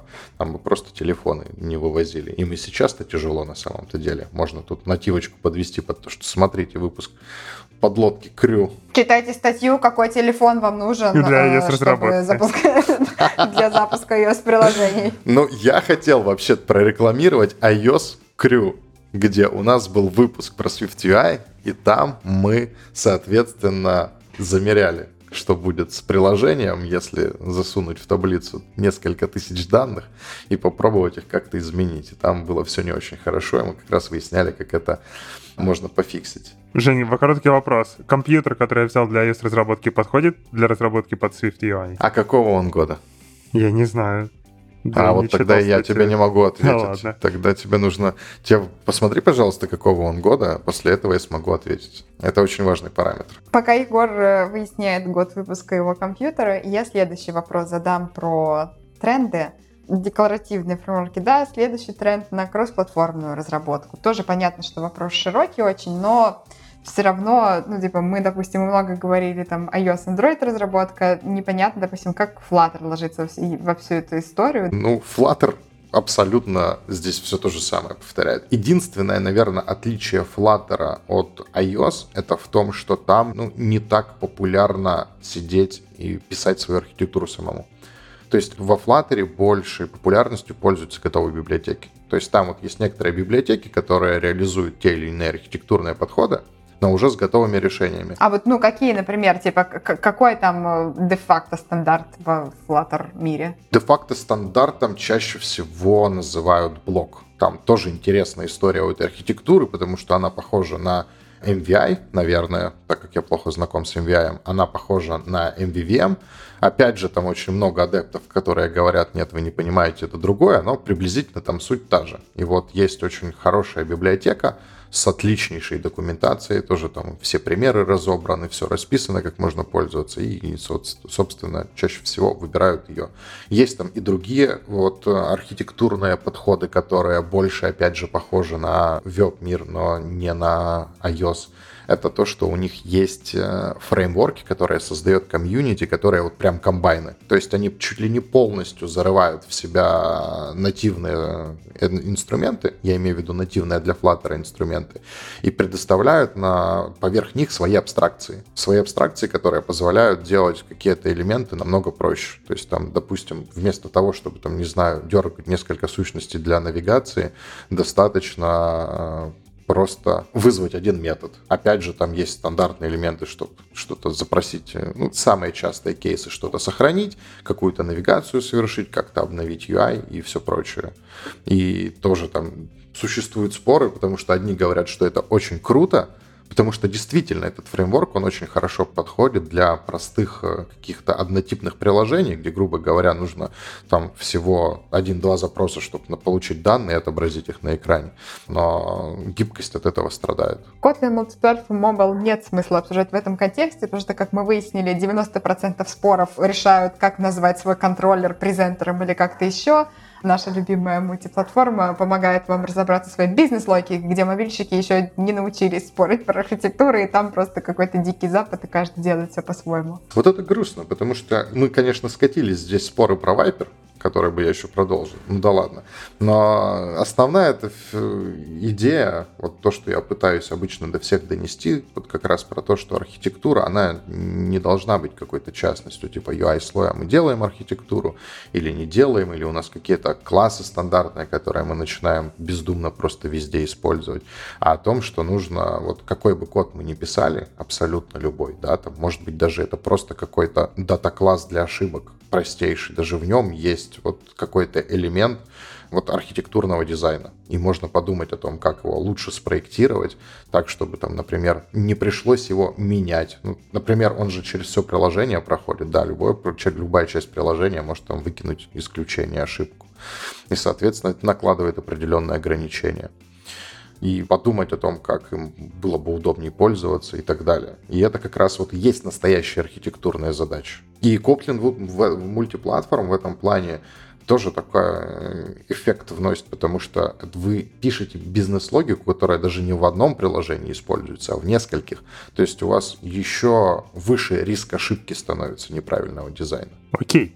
А я понял, что мы не обсудили еще несколько вещей. Во-первых, в начале, по-моему, там что-то было такое про модули, но мы вообще в модули не закопались. Что в целом есть же еще подход модульной архитектуры в iOS, который, насколько я понимаю, с SPM сейчас обретает второе дыхание, когда микроэпс, architecture и прочие варианты, когда ты аккуратненько бьешь все фичи в независимые модули, и там теперь твой Swift э, Package Manager тебе все это аккуратненько собирает в итоговое приложение. Короче, расскажи, что это, зачем нужно, чем круто. Мне кажется, тут дисклеймер надо дать, что типа, ну, такую просто логическую паузу. Мы выяснили, что спор в итоге всех крутится вокруг UI истории. Мы потратили на это 90% нашего выпуска. Это хорошо отражает в целом. Подожди, Катя, не говори пока про 90%, пока ты не знаешь общую продолжительность. Да, да вообще-то есть действительно серьезные, еще несколько серьезных вопросиков. Да, например, о том уже, как сказал Егор. Поэтому тут можно прям такую микрочерту подвести и перейти к микроапам. Вот это классно вышло. Егор, спасибо за микроап. И за SPM тоже, кстати. Ладно, про э, многомодульность приложений, которое сейчас действительно очень легко выстраивается на SPM, или на туисте, которые становятся все популярнее и популярнее. Но, опять же, с моей точки зрения, это больше не про архитектуру это больше именно про технические какие-то детали. Потому что, как я и говорил, чтобы провести какую-то границу вокруг модуля, не обязательно выносить его, ну, реально физические модули, в терминах языка или там тулинга, который вокруг него есть. Но, тем не менее, это бывает полезно, это часто очень полезно, потому что это позволяет провести вот какую-то более жирную границу. То есть, когда у тебя фича огорожена модулем виртуальным, так скажем, то есть не техническим, то проще в него э, внутрь проникнуть и сделать ну, не, не то, что там предполагалось.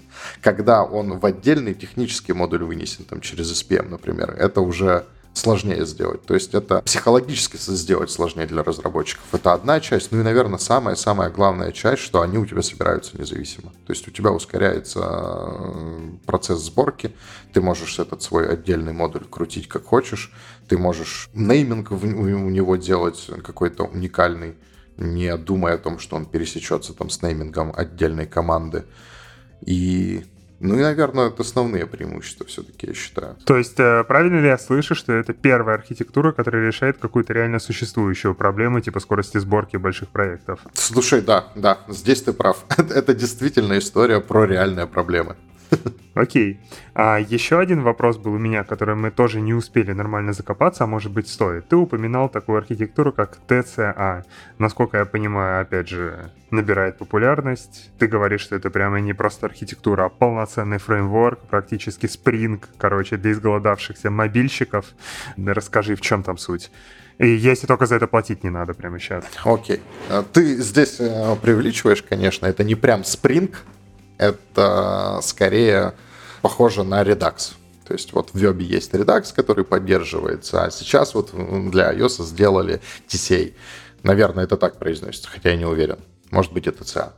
Собственно, суть в том, что Point Free — это такие ребята, которые рассказывают там про Swift, они топили очень сильно там за всякую функциональщину и прочее, прочее, прочее они много про что рассказывают, решили рассказать про отличную архитектуру. Записали кучу выпусков о том, как бы на их вкус нужно было бы построить архитектуру приложения вот прям правильно, как реализовать это все технически, там какие-то проблемы придумывали, решали героически, и в итоге у них получился фреймворк. То есть это действительно пакет, который ты можешь подключить себе в приложение и воспользоваться готовыми классами, которые там есть. И почему он мне нравится?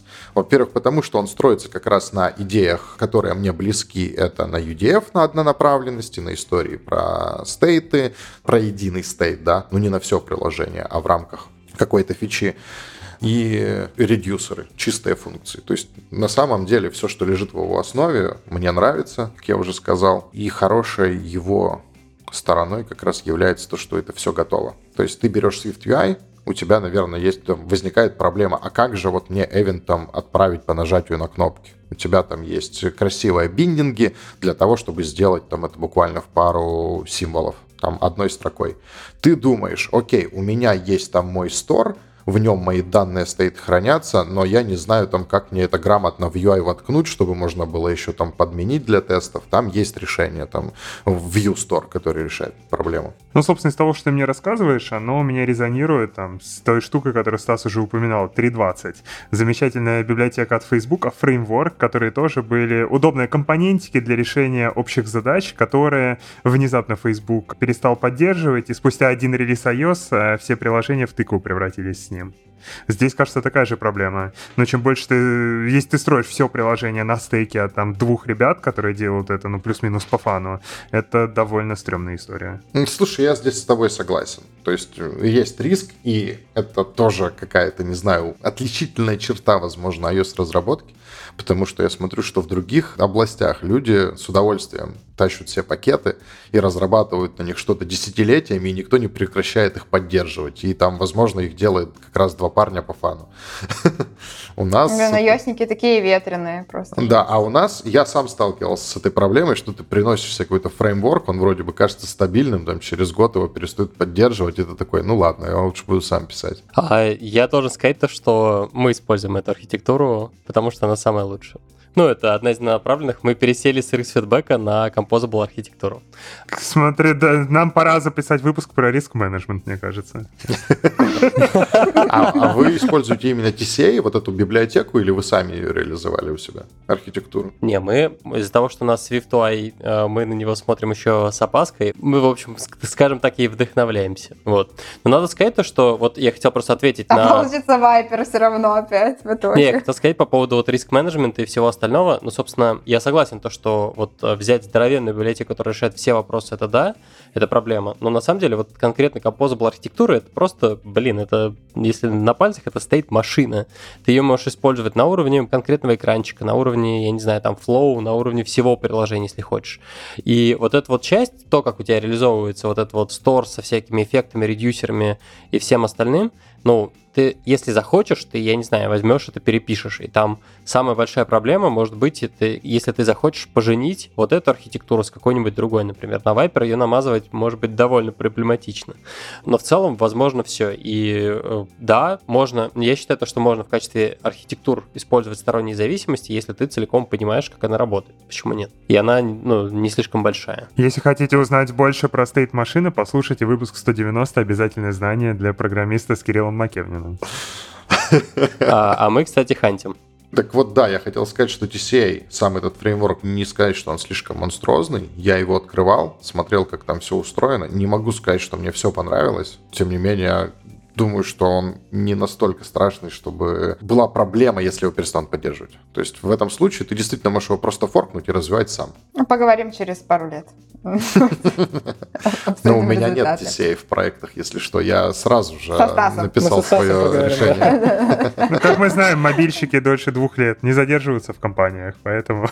Да, пустил слезу. На том моменте, как ребята стали делиться тем, какая же архитектура используется у них в проекте, я бы хотела плавно перетечь к завершающему вопросу, который объединит в одно все невероятные ценные мысли, которые мы сегодня проговорили, и превратит наш э, философский выпуск в прикладной.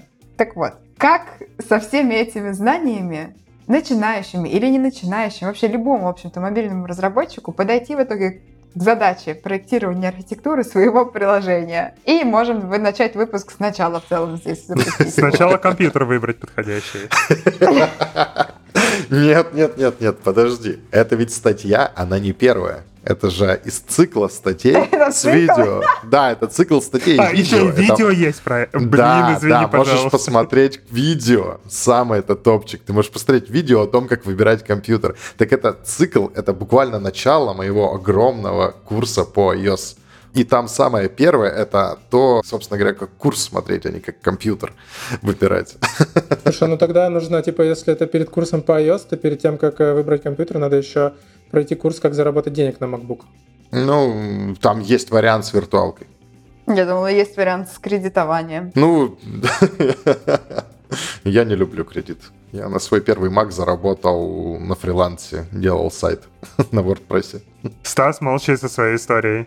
Можно сказать, что ты в кредит отдавал время своей жизни. Ладно, это куда-то уже понесло к, к третьему, какому второму часу. Давайте вернемся к вопросу. В общем, напутствие и план для начинающих мамкиных архитекторов и папкиных. Блин, это тоже сложный вопрос. На самом деле, всем начинающим э, архитекторам... А с какого момента начинающий, так скажем? Это прям вот джун-джун или это уже там сеньор какой-то, который Нет, решил... это, это начинающий в плане, скорее начинает приложение свое проектировать. Может быть, он уже стар. Нас слушают бэкэндеры в основном. Они вот тебя послушали и такие, блин, звучит как очень веселая жизнь у мобильных разработчиков. Пойду писать пэт-проект под Android.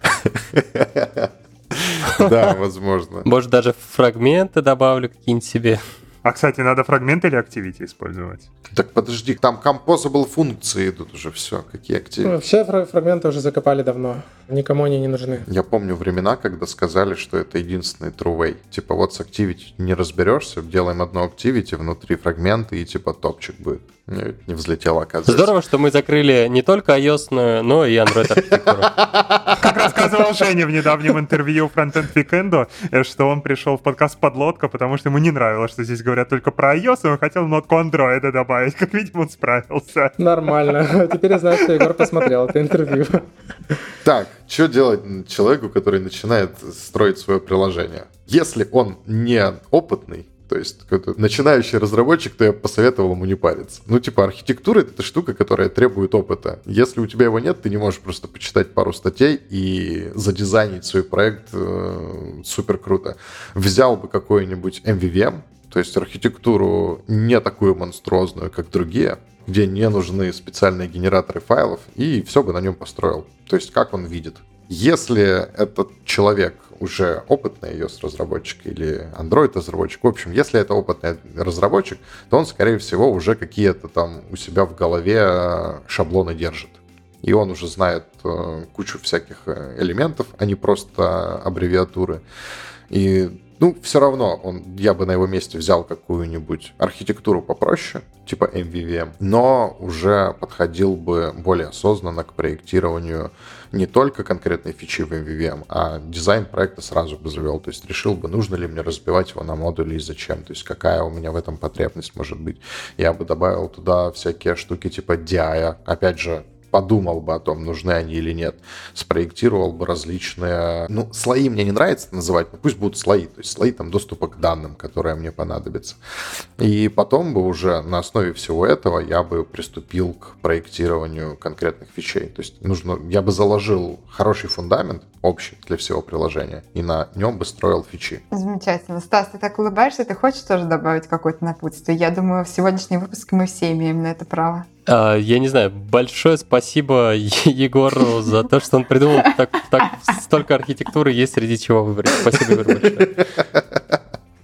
Подожди, а есть ли какой-то шанс, что iOS тоже придумал Егор? Это мы в следующем выпуске узнаем.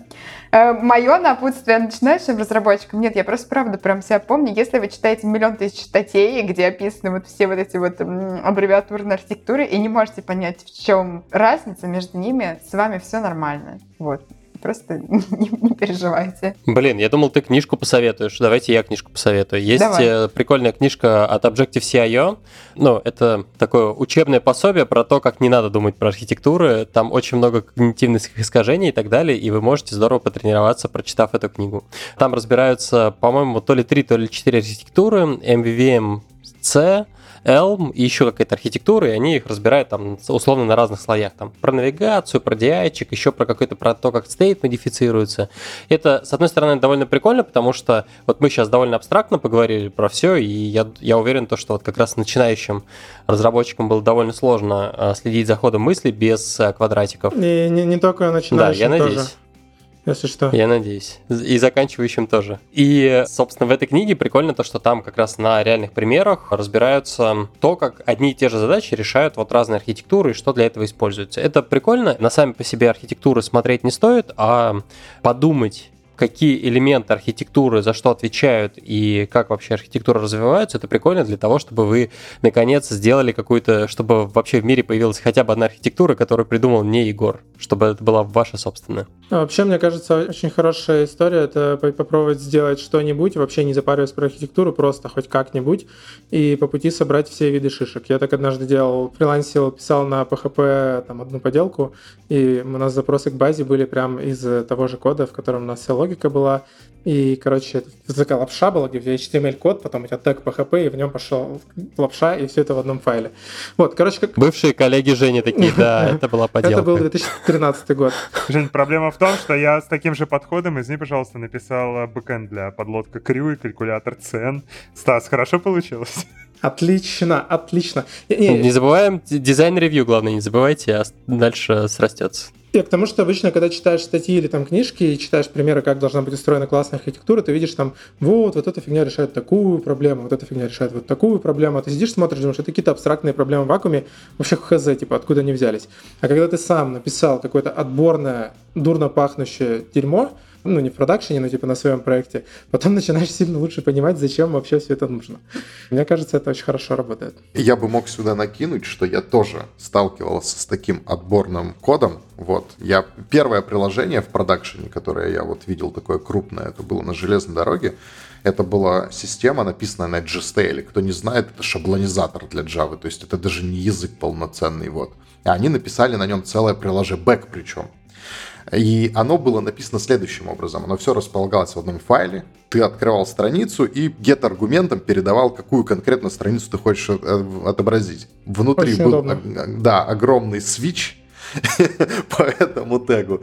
И у тебя открывалась, соответственно, определенная страница. Вот такое вот я видел. И я видел еще очень много кода, где у тебя буквально в одной строке веб-страницы мог идти HTML, который формирует кнопку, Потом он мог оборваться, и там был JS какой-нибудь, который обрабатывал клик на эту кнопку. А внутри этого JS, или снаружи, там, как правильно сказать, был еще PHP-код, который тут же сходил в базу и что-то достал от нее, там, какой-нибудь user ID, который ты тут же показал в этом HTML. И это все в одной строке.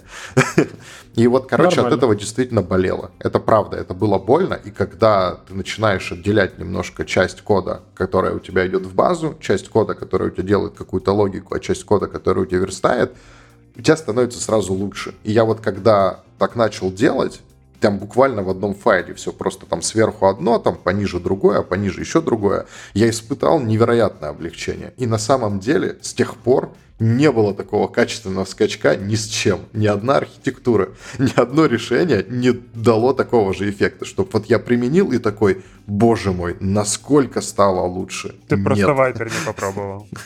Я пробовал Viper, я пробовал его. Я вот из того, что мы перечисляли, я говорю, только MVVM не пробовал. О, MVI. Да, а я еще просто понял, что на меня, по крайней мере, самый такой образовательный эффект оказывали моменты не когда я делал что-то хорошо и понимал, что я что-то сделал хорошо просто потому, что это хорошо, а когда я делал что-то нормальное и понимал, почему я сделал неплохо. Типа, типа какую ошибку я не допустил, вот так. Это типа намного лучше, потому что ты уже осознанно принимаешь какое-то решение, что я сделал вот так-то, чтобы не случилось вот такое-то дерьмо, с которым я сталкивался раньше. И вот это прям, не знаю, для меня главный вообще мотиватор э, любых изменений в каких-то привычных подходах. Да, да. Но тут тоже опыт нужен, потому что ты сначала должен писать плохо и постоянно об этом спотыкаться. То есть тебе прям болеть должно. Потом ты должен сделать решение, и тебе тоже нужно время, чтобы его протестировать. Потому что, возможно, ты будешь об него спотыкаться, а возможно, не будешь. И вот путем таких длительных экспериментов, так скажем, ты можешь таки найти либо хорошее решение, которое будет подходить во многих случаях, либо статистику какую-то выработать, что вот, допустим, так, так и так вот подойдет этот вариант. Либо понять, что как не делай, ничего не меняется. И на этой философской мысли, как не делай, ничего не меняется, самое время подвести черту Перейти к следующей выпуска. теме. Нет, про мобильную архитектуру. А вот теперь давайте поговорим про Viper, наконец-то, уже нормально. Сегодня мы поговорили про Viper и другие архитектуры. Женя, спасибо тебе большое, что, что пришел к нам выпуск. Это лучшая черта, я номинирую. А у нас сегодня получился, мне кажется, такой микс про бодлотка, про боя, на что-то вот такое среднее вышло, экспериментальный формат, но мне кажется, По крайней мере, нам здесь Питере было весело. Я надеюсь, что, дорогие слушатели, вам тоже. Женя, спасибо, что пришел и выдержал эту атаку. Мне Титанов. кажется, ты, ты, ты а- автор всех архитектур. Это было не, ну, не просто, но ты держался очень достойно, и мне кажется, получилось классно. Спасибо тебе большое. Ну, спасибо, что позвали. Главное, заборы в правильных местах ставить, как мы поняли сегодня. Это правда. Стас, можно ли задать тебе вопрос? Ну да, конечно, конечно. Что тебе нравится больше, чем осознавать, что, возможно, я придумал даже тебя? Блин, да. В смысле, задуматься об этом, я уверен. Мы просто все марионетки Егора. Еще раз спасибо, Егор, за подкаст, за выпуск, за то, что ты вот привел нам гостя, за то, что план составил, провел выпуск. Большое спасибо тебе, Егор. Блин, от души, от души. Да, больше этого, дорогие друзья, мне нравится, когда вы ставите 5 звезд в iTunes, твитите, ретвитите, рассказывайте нас своим друзьям, а самое главное, слушайте подкаст «Подлодка». Спасибо, что нас слушали. Спасибо, Егор, за подкаст. Всем пока-пока. Пока-пока. Всем спасибо. Пока, Егор.